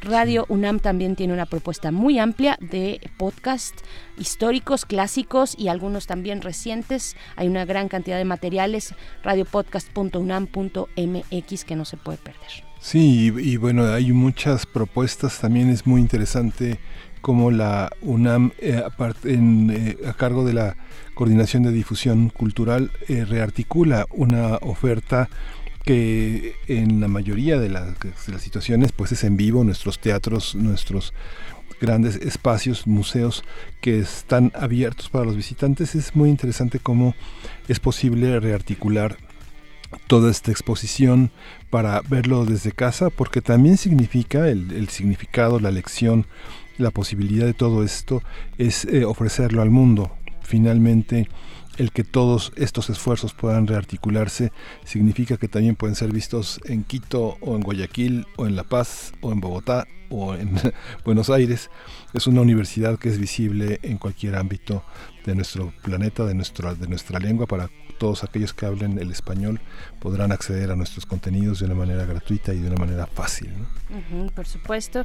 Pues bueno, también, eh, también hay ciencia, ciencia a domicilio. Mm. Este, en, hace unos momentos, pues la, la cuenta de arroba sala prensa UNAM. Ahí pueden encontrar pues lo que se acaba de publicar hace unas horas. Eh, la UNAM lleva la ciencia a domicilio y nos pone un link, una liga, un vínculo ahí para que ustedes puedan conocer de qué se trata esta propuesta. Eh, mediante plataformas digitales, la Dirección General de Divulgación de la Ciencia ofrece contenido sobre diversos temas con acceso libre a materiales educativos como libros, infografías, efemérides, antologías, charlas y programas radiofónicos. Bueno, ahora que estamos haciendo la escuela en casa, es importante también acercarse a estos recursos. Nos despedimos ya, nos escuchamos el próximo lunes a las 7 de la mañana, si así las condiciones lo permiten. Gracias a la producción de Primer Movimiento y a ustedes por permanecer aquí en Radio UNAM. Muchas gracias a todos. Esto fue Primer Movimiento. El mundo desde la universidad.